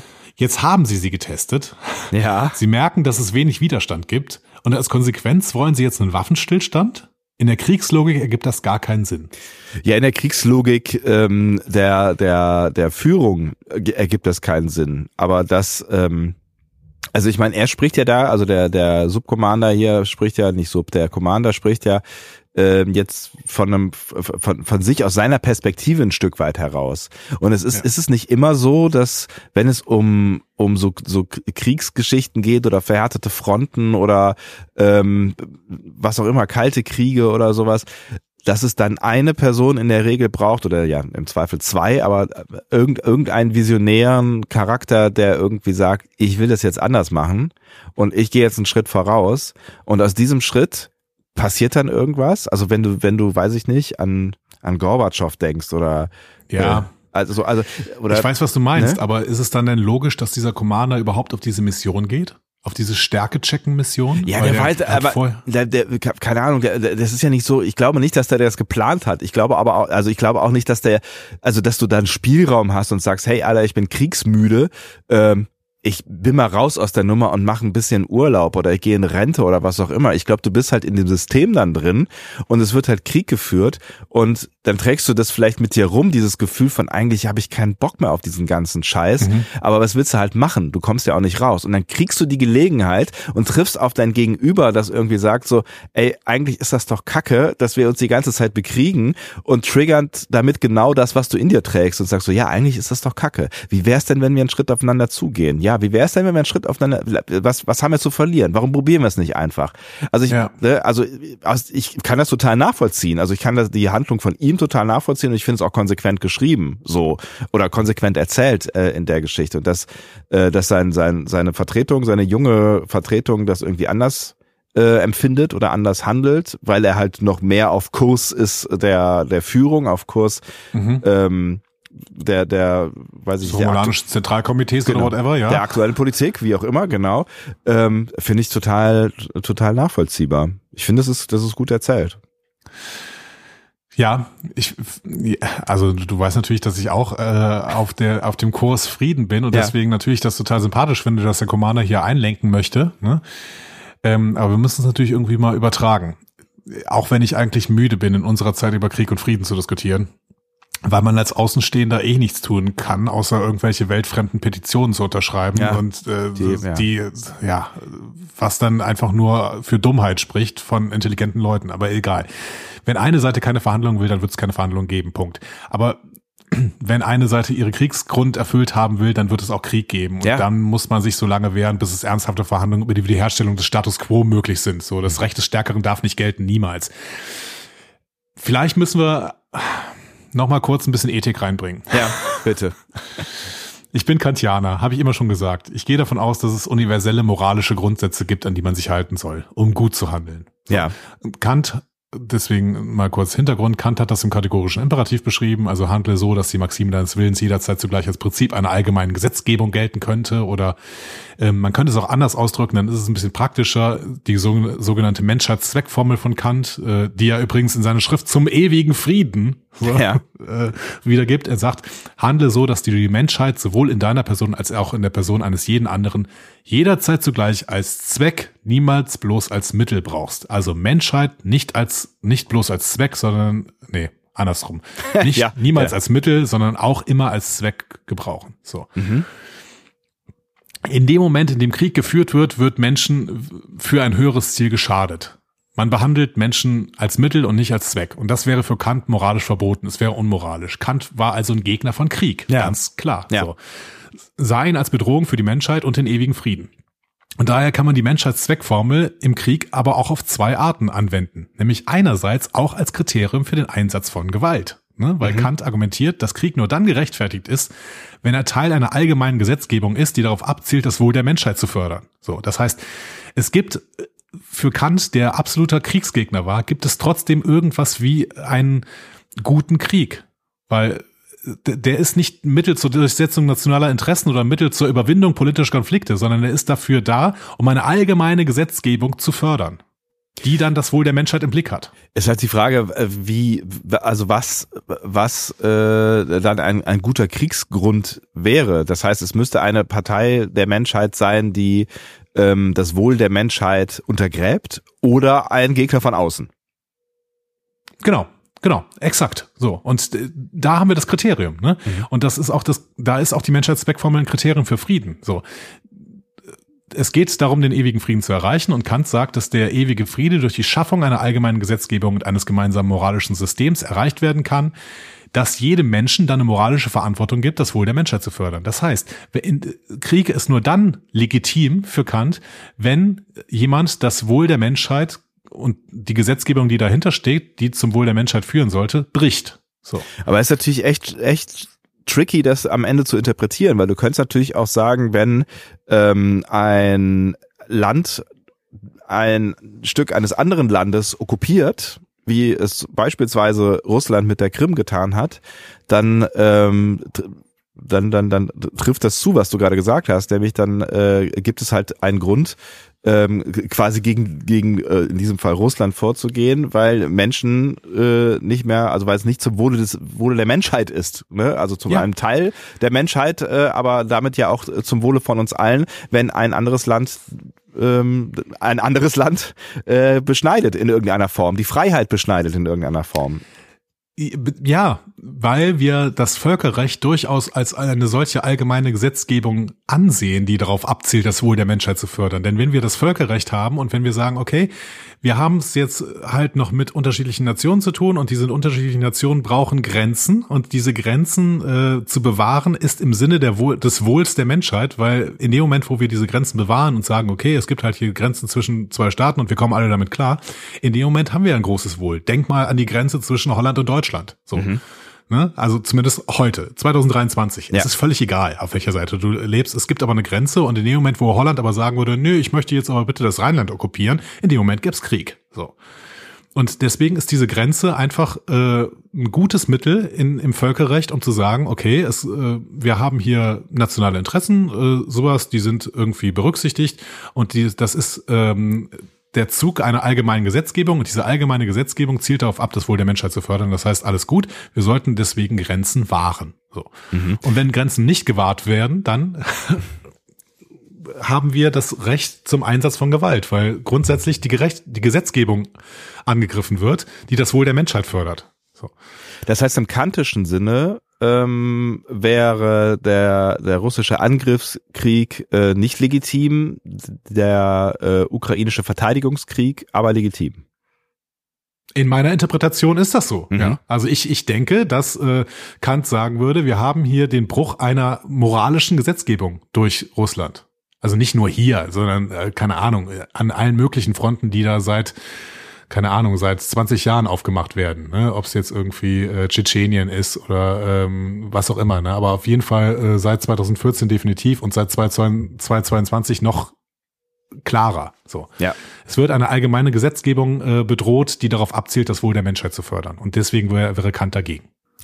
Gut, ähm, haben wir das geklärt, wie es in dieser realen Welt aussieht? Vielleicht müssen wir uns diesem Konflikt in dieser Serie, über die wir hier ab und zu auch sprechen, nochmal nähern. Ja.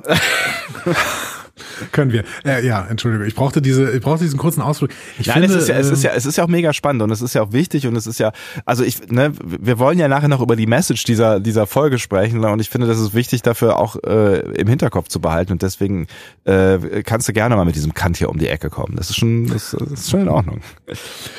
Der Kommandant in der Folge lässt den Subkommandanten jetzt auf jeden Fall von der Brücke werfen. Wenn wir jetzt mal davon ausgehen, dass dieser romulanische Subkommand Decius ist aus Balance of Terror, dann hat er in der Hauptzeitlinie die Nachricht gesendet, die die Enterprise aufspüren und entschlüsseln konnte, ja. wodurch die Sternflottenbesatzung einen Blick auf die Romulaner erschen konnte und wurde wegen des Bruch des Schweigegebots um zwei Ränge zurückgestuft. Ups. Hier, ähm, hier würde wahrscheinlich das Kommando übernehmen oder so, ja.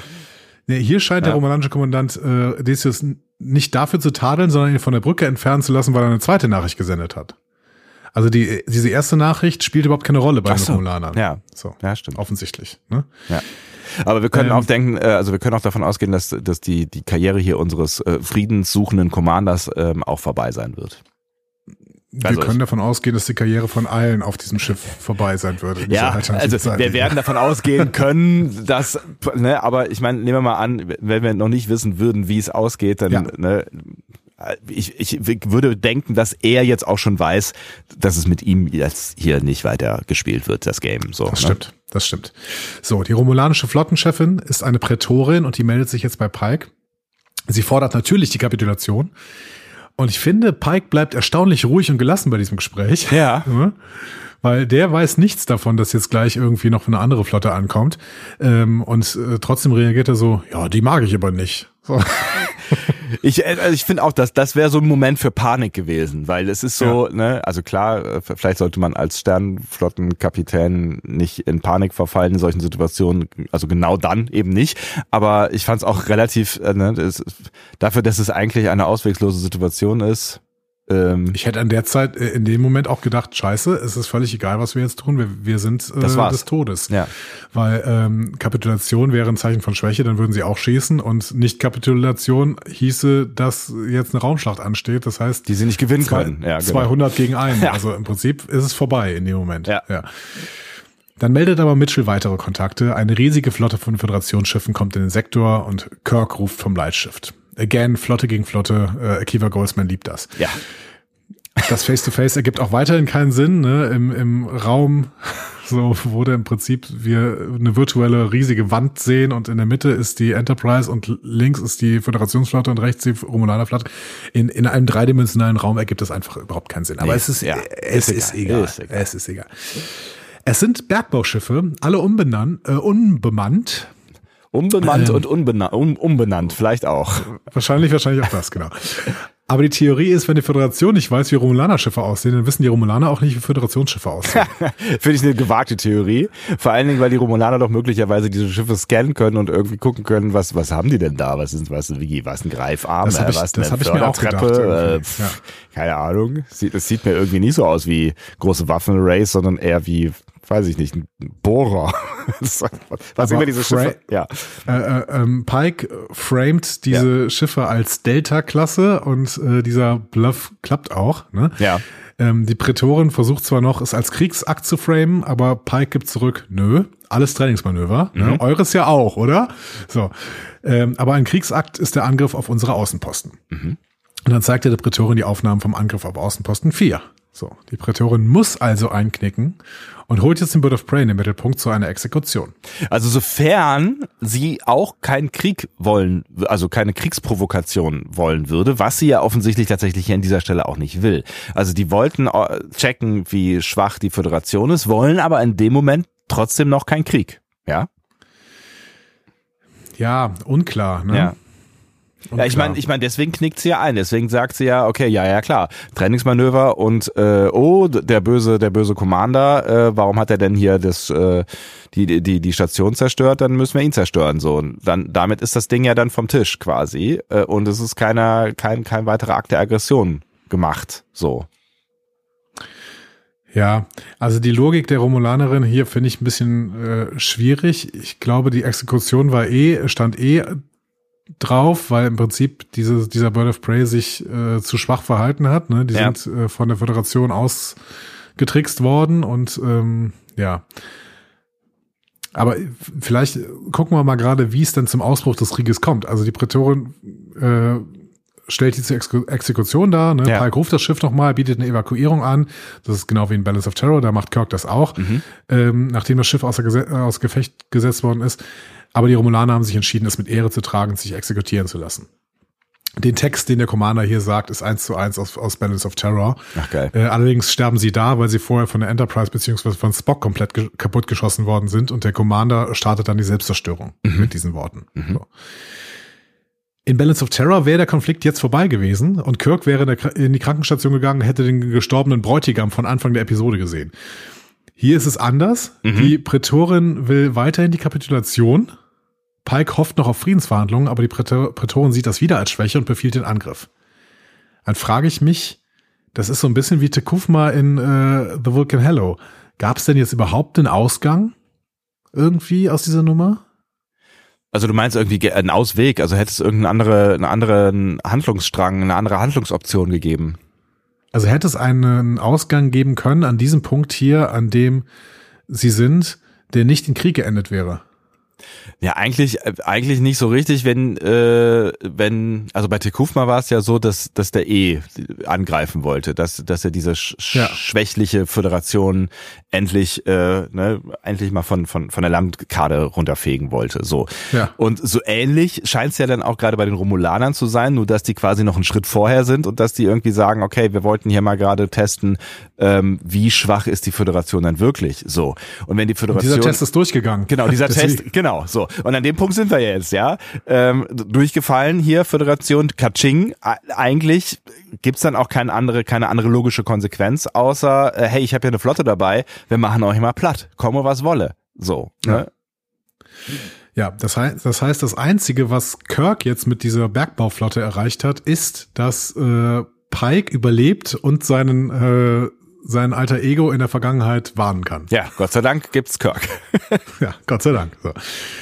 Ja, also ähm, die Prätorin äh, geht auf Angriff, die, der Warp-Antrieb der Enterprise geht aber nicht.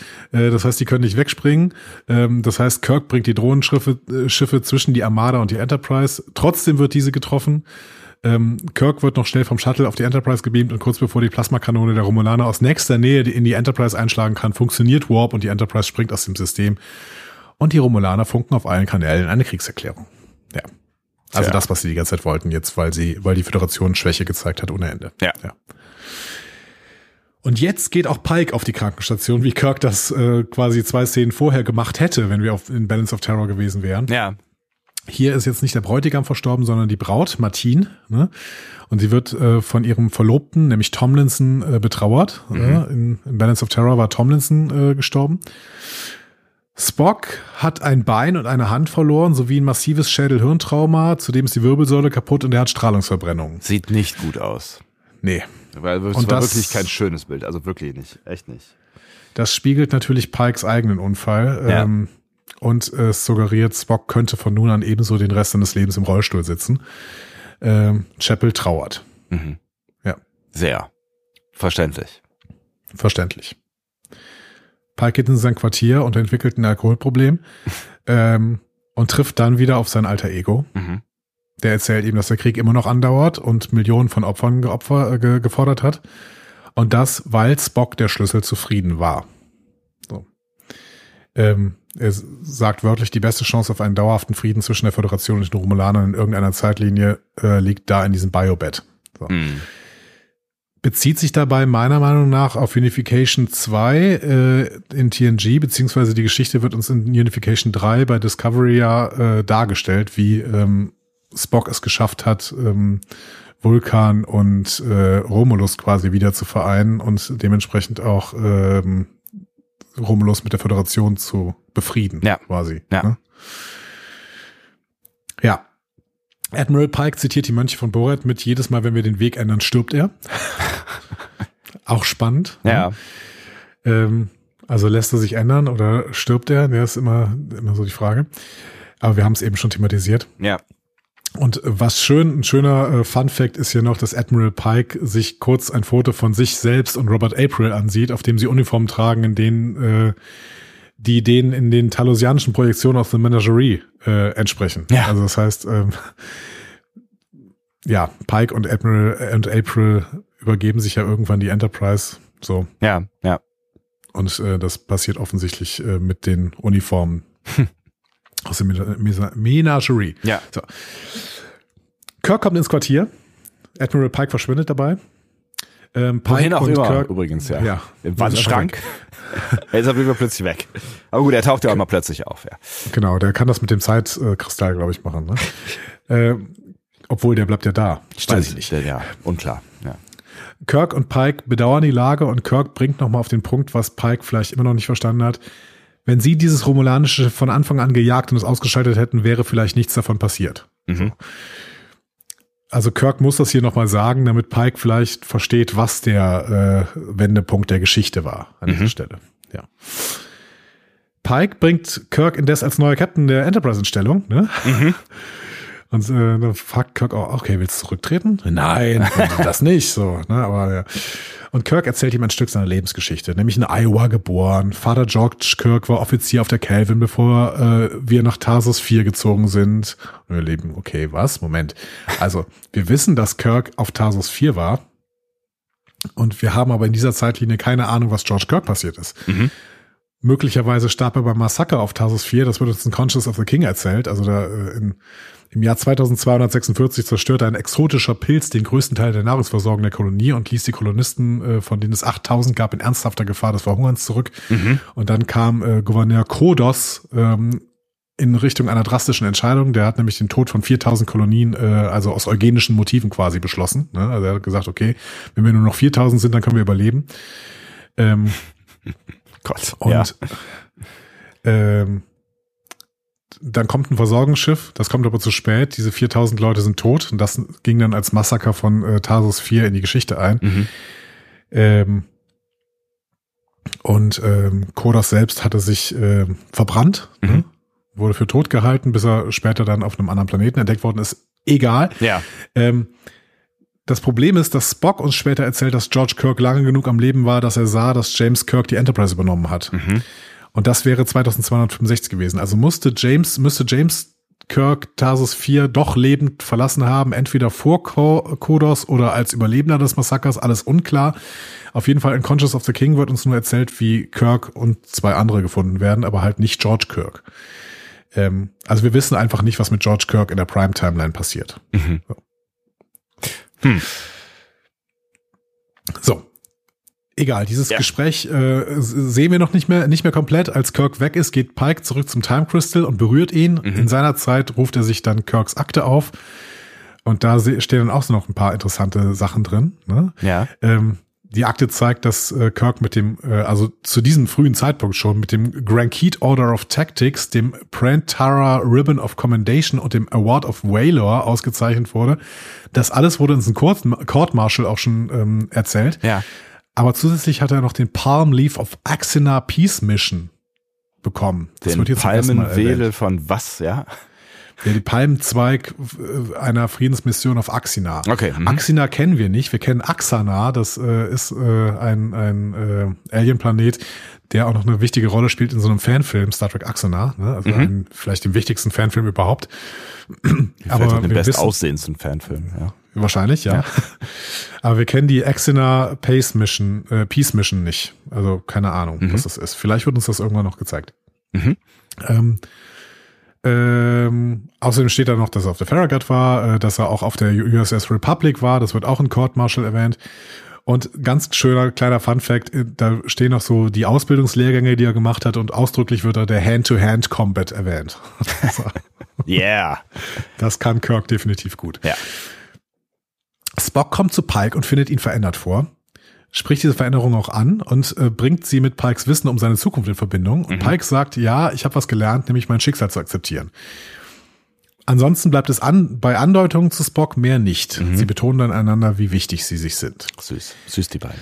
Ja. Das Ganze finde ich total schön, weil Spock tut in The Menagerie so wissend, als er Pike nach Talos 4 bringt, ne? In Ja. TOS. Ja. Und da stolperst du ja total drüber, wenn du Talos 4 äh, guckst und denkst so, warum ist, warum weiß Spock so viel Ja, da? ja, ja, Und genau. Warum, warum handelt er so, wie er handelt?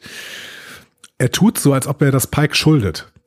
Und ich finde, das wird hier geredconnt, weil ähm, hier wird ja impliziert, ah, okay, also mir geht's nicht so gut und du ähm, scheinst, und ich scheine mich dafür bei dir bedanken zu müssen. Mhm. Ne? Und darauf reagiert Pike nicht, aber äh, Spock sieht das irgendwie ab jetzt so. Ne? Und ähm, Ja, ja, genau. wenn er Also, diese ja. Dankbarkeit verbindet, äh, befind, oder findet, so, dann Ja. äh, erklärt sich das, warum er Pike nach Talos 4 bringt. Ja. Total, absolut. Ja, ja, genau. Das ist, äh, das ist eigentlich total schön, weil das ist schon auch irgendwie bemerkenswert, ähm, dass man das eigentlich nicht versteht äh, ne, in Ja. The Men Menagerie, dass, äh, wa- warum ähm, Spock so engagiert handelt. Ne? Genau, genau.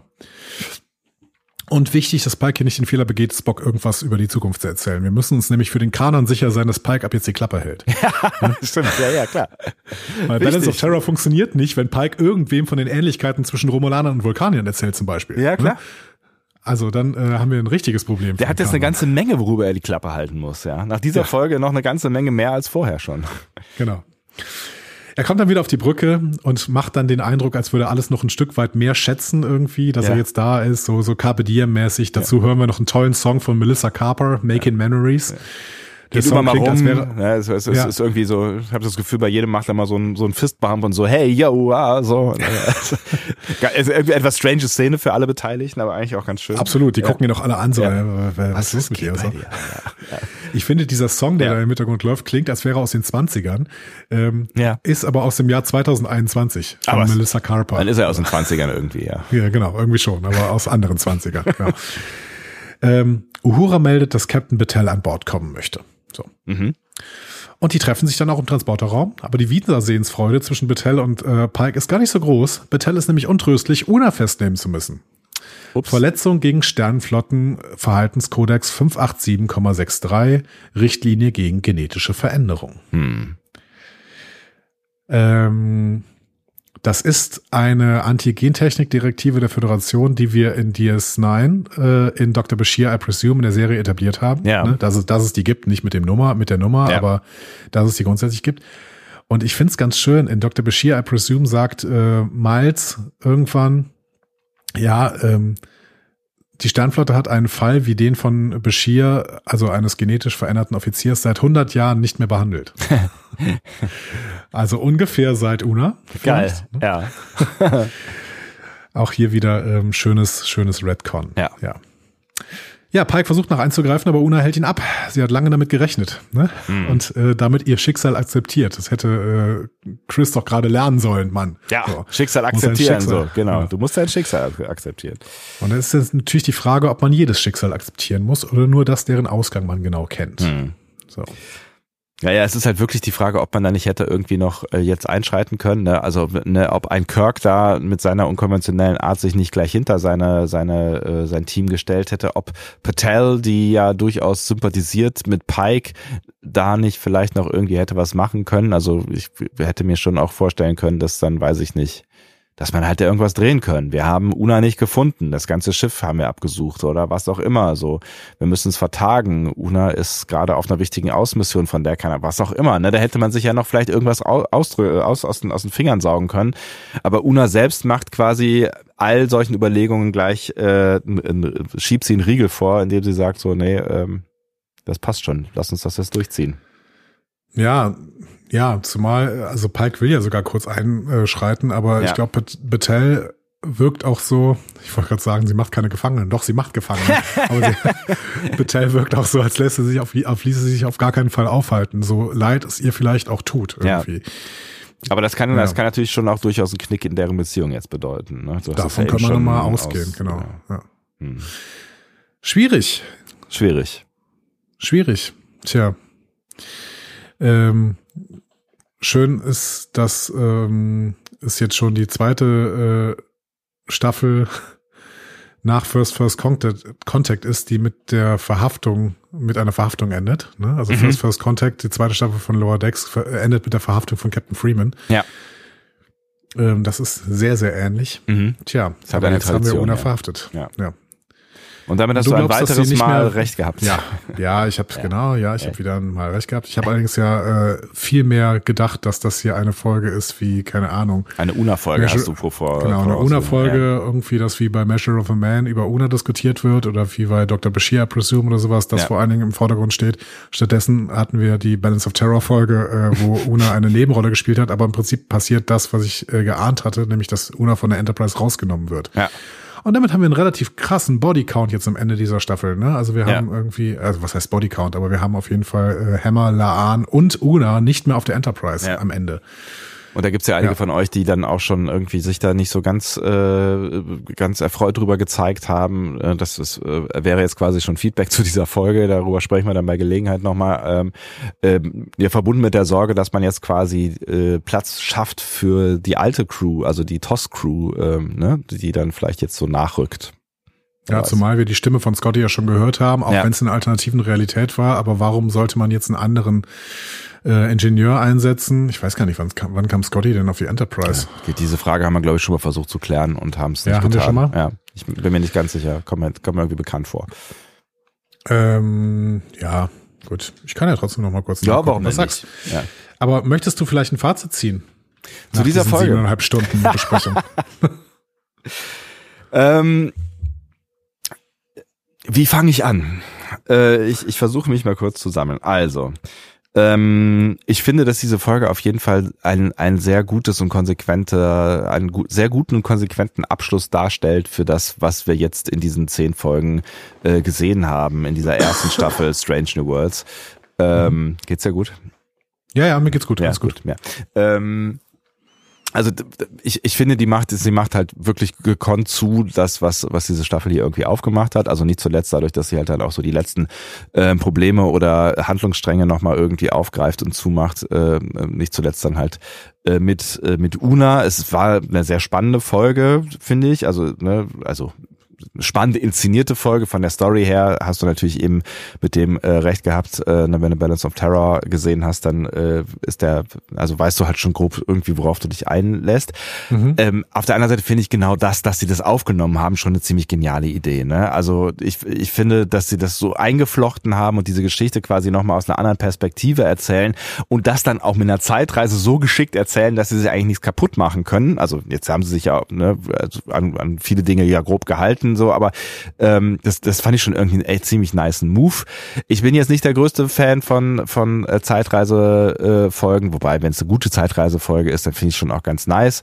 Ich würde sagen, es ist eine gute Zeitreisefolge, auch wenn sie natürlich, wie alle Zeitreisefolgen, Fragen aufwirft, so. Und ich nicht in, nicht in Pikes Haut sein möchte, ne, jetzt am Ende äh, dieser, dieser Folge.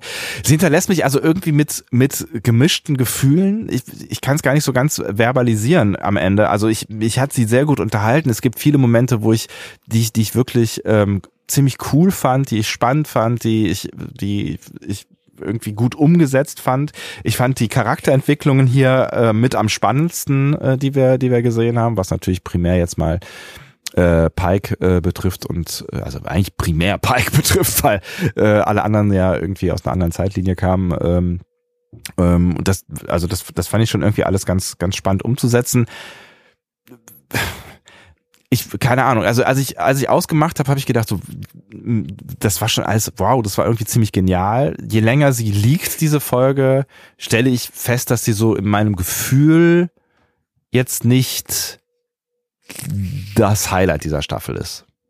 So, Mhm. wenn du weißt, was ich meine. Also ich finde, sie ist jetzt nicht nicht die, also nicht die, nicht die, nicht die Erfüllung aller aller meiner Strange New Worlds Träume so. Ähm, aber ich finde, es ist, es ist dafür, dass es eigentlich eine Quatschfolge ist, haben sie sie gut umgesetzt. Weil du hast auch schon irgendwo am Anfang gesagt, na, eigentlich ist, ist, ist, die, ist die Mission natürlich totaler Schwachsinn. Also sie führt zu nichts. Ähm, also die, Ne, also sie, sie ist eigentlich völlig sinnlos. Diese ganze Folge ist eigentlich völlig sinnlos. Dafür finde ich, äh, macht sie, macht sie ihren Job ganz gut. Ähm, und mir haben viele, viele Komponenten sehr gut gefallen. Ähm, aber auch im, im, am Ende auch Kirk, auch wenn man tatsächlich sagen muss, dass William Shatner ihm hier doch nochmal eine andere Dimension gegeben hat. Aber gut, wir haben jetzt ja auch Wir haben mehr Zeit. er hat auch mehr Zeit, genau. Wir haben jetzt nicht viel von Paul Wesley gesehen, aber diese, diese, also Shatner spielt den schon irgendwie nochmal, noch mal anders und nochmal charmanter und dieses, ne, ne, also diese, dieses, ja, weiß ich, ne, dieses Schmitzen, irgendwas fehlte. Also mir fehlte so ein bisschen, der, der, der, der Paul Wesley Kirk, der war mir sehr, sehr ernst und sehr, das war natürlich eine, Eine ernste, ernste Situation. War eine ernste Situation, fair enough, aber mir fehlte so ein bisschen so, so, ein- so ein Augenzwinkern hier und da. Hm. Ja, also Shatner zwinkert viel mit den Augen. Ja.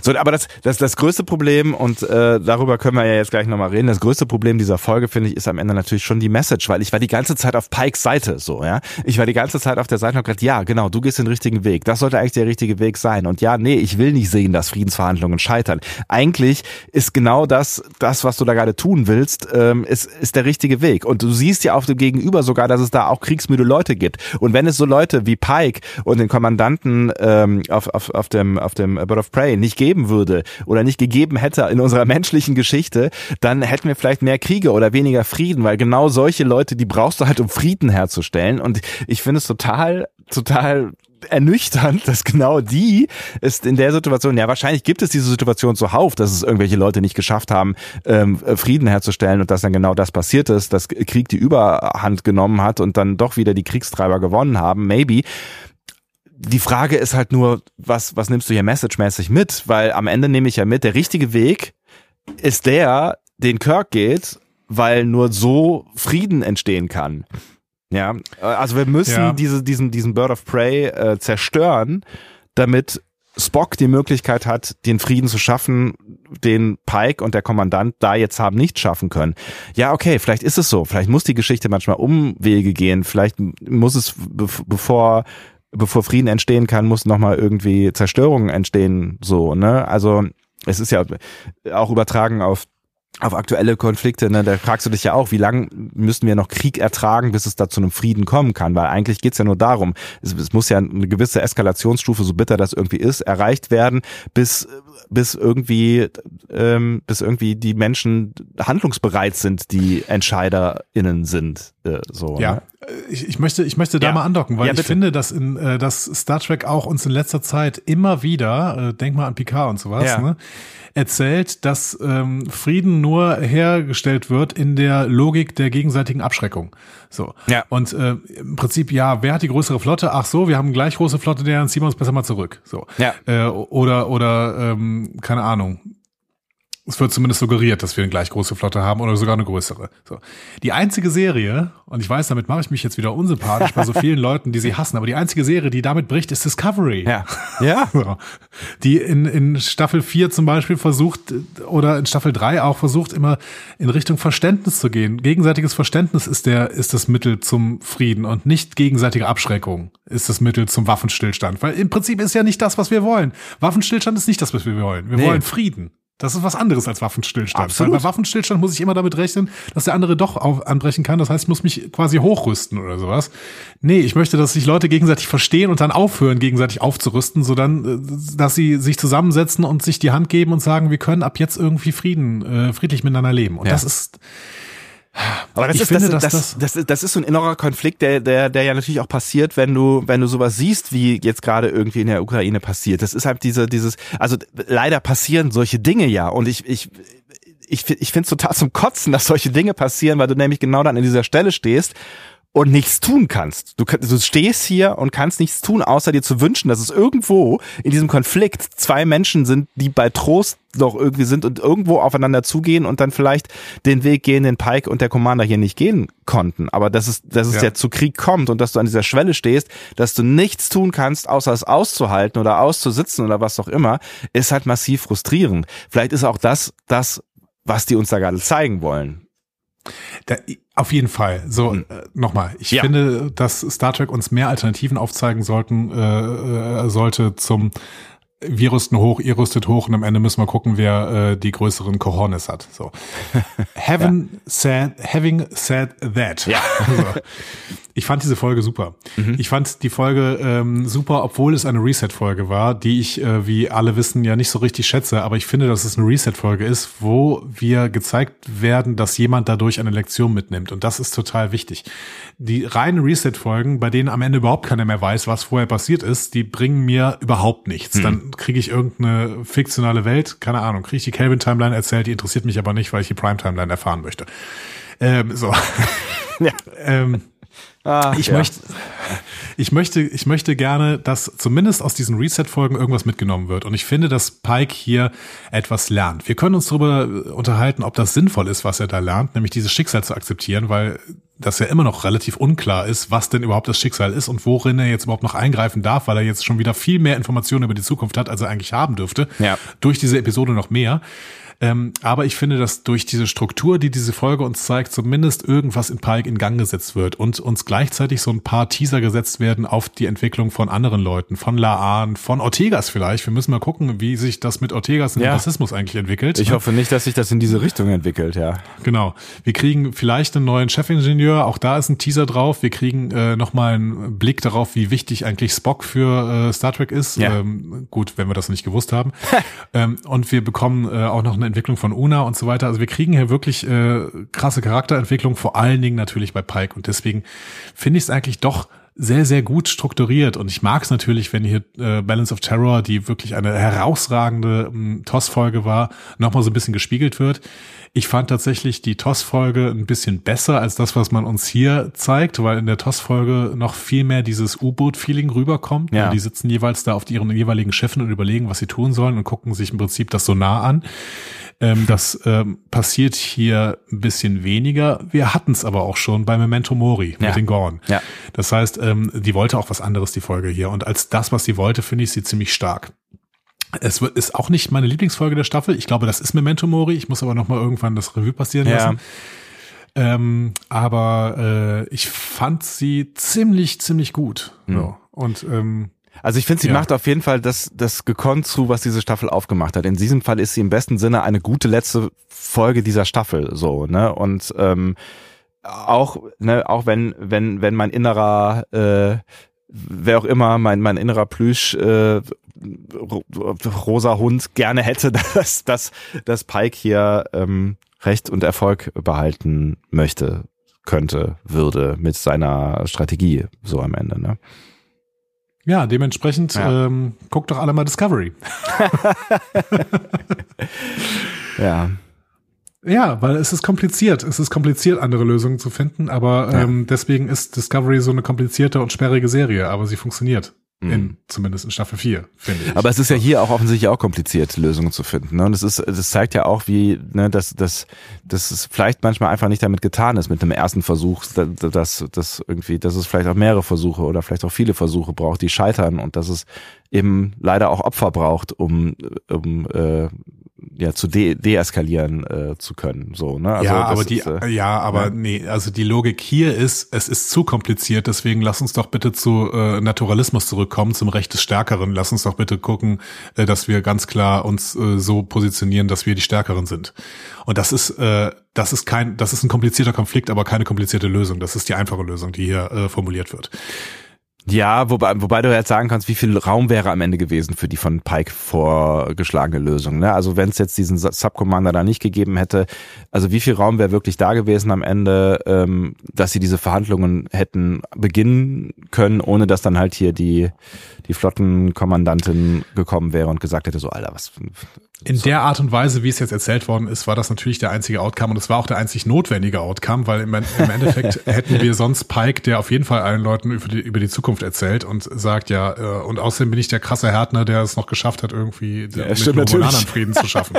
Das ist ja alles Quatsch. Natürlich muss es so erzählt werden, so Ja. im Endeffekt. Ja, ja, Aber, klar, ja. Ähm, ja, trotzdem ist es natürlich keine komplizierte, komplexe äh, Lösungsstrategie, die hier vorgeschlagen wird.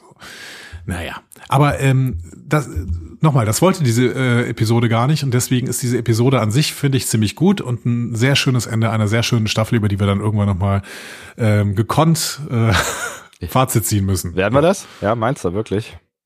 Ja, aber jetzt ist erstmal PK dran, Leute. Ne? Jetzt ist erstmal PK da, mal gucken, wie das so funktioniert. Ne? Und wenn ich jetzt sehe, dass wir hier über diese letzte eine kleine Folge dieser Staffel schon was, zwei Stunden, ihr wisst es besser als wir, fast drei Stunden gesprochen haben.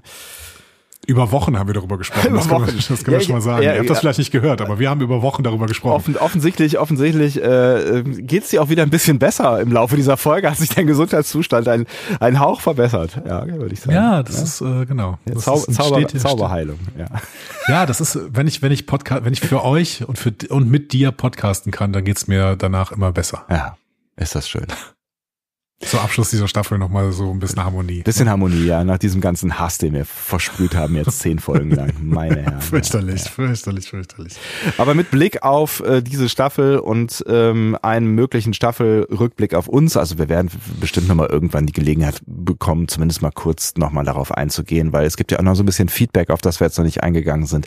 Vielleicht kehren wir das einfach äh, bei Gelegenheit nochmal nach. Das müssen ja keine drei Stunden werden, aber vielleicht könnt ihr uns ja schon mal rüberschicken, ah, was findet ihr, das hat Andi gerade schon gesagt, wie diese Staffel jetzt hier zu Ende gebracht wurde mit dieser aktuellen Folge, aber auch, ähm, was sagt ihr denn jetzt zu Strange New Worlds, der Hoffnung aller Star Trek Fans über Jahre hinweg. Jetzt ist sie da, jetzt ist sie gesendet, diese erste Staffel.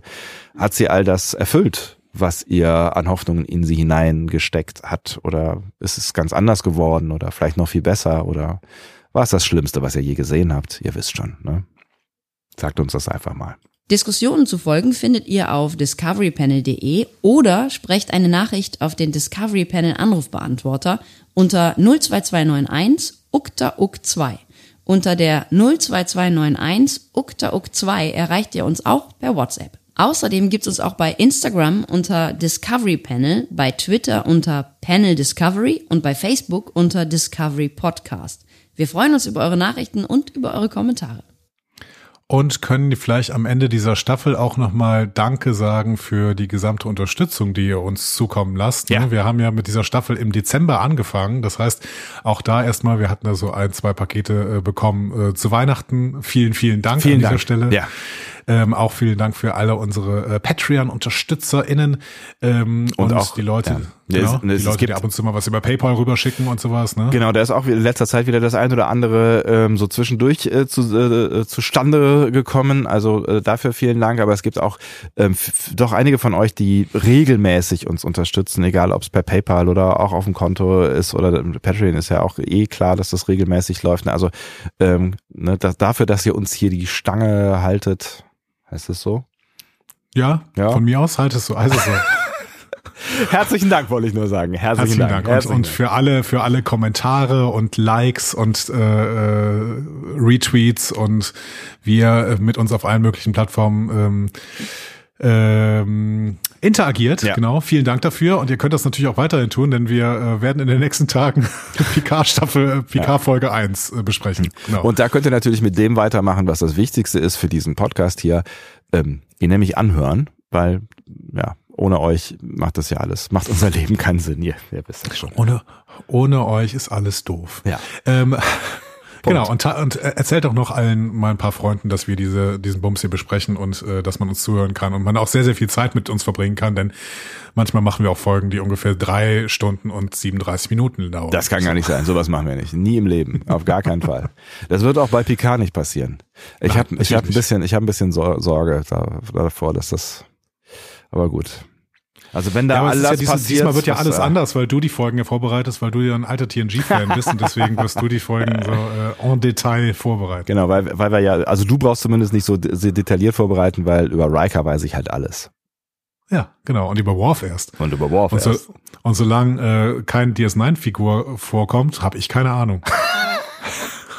Punkt. Punkt. Ja, komm, machen wir auch mal einen. Ne? Also ähm, ich, vermute mal, ihr äh, seid jetzt zum 17. Mal äh, hier um die Wiese gejoggt und jetzt reicht's auch. Ne? Jetzt ähm, könnt ihr euch entspannen. Einmal kurz durchatmen und in wenigen Tagen geht's weiter mit Star Trek Picard und eurem Lieblings-Discovery-Panel. Jolan True. Tschüss.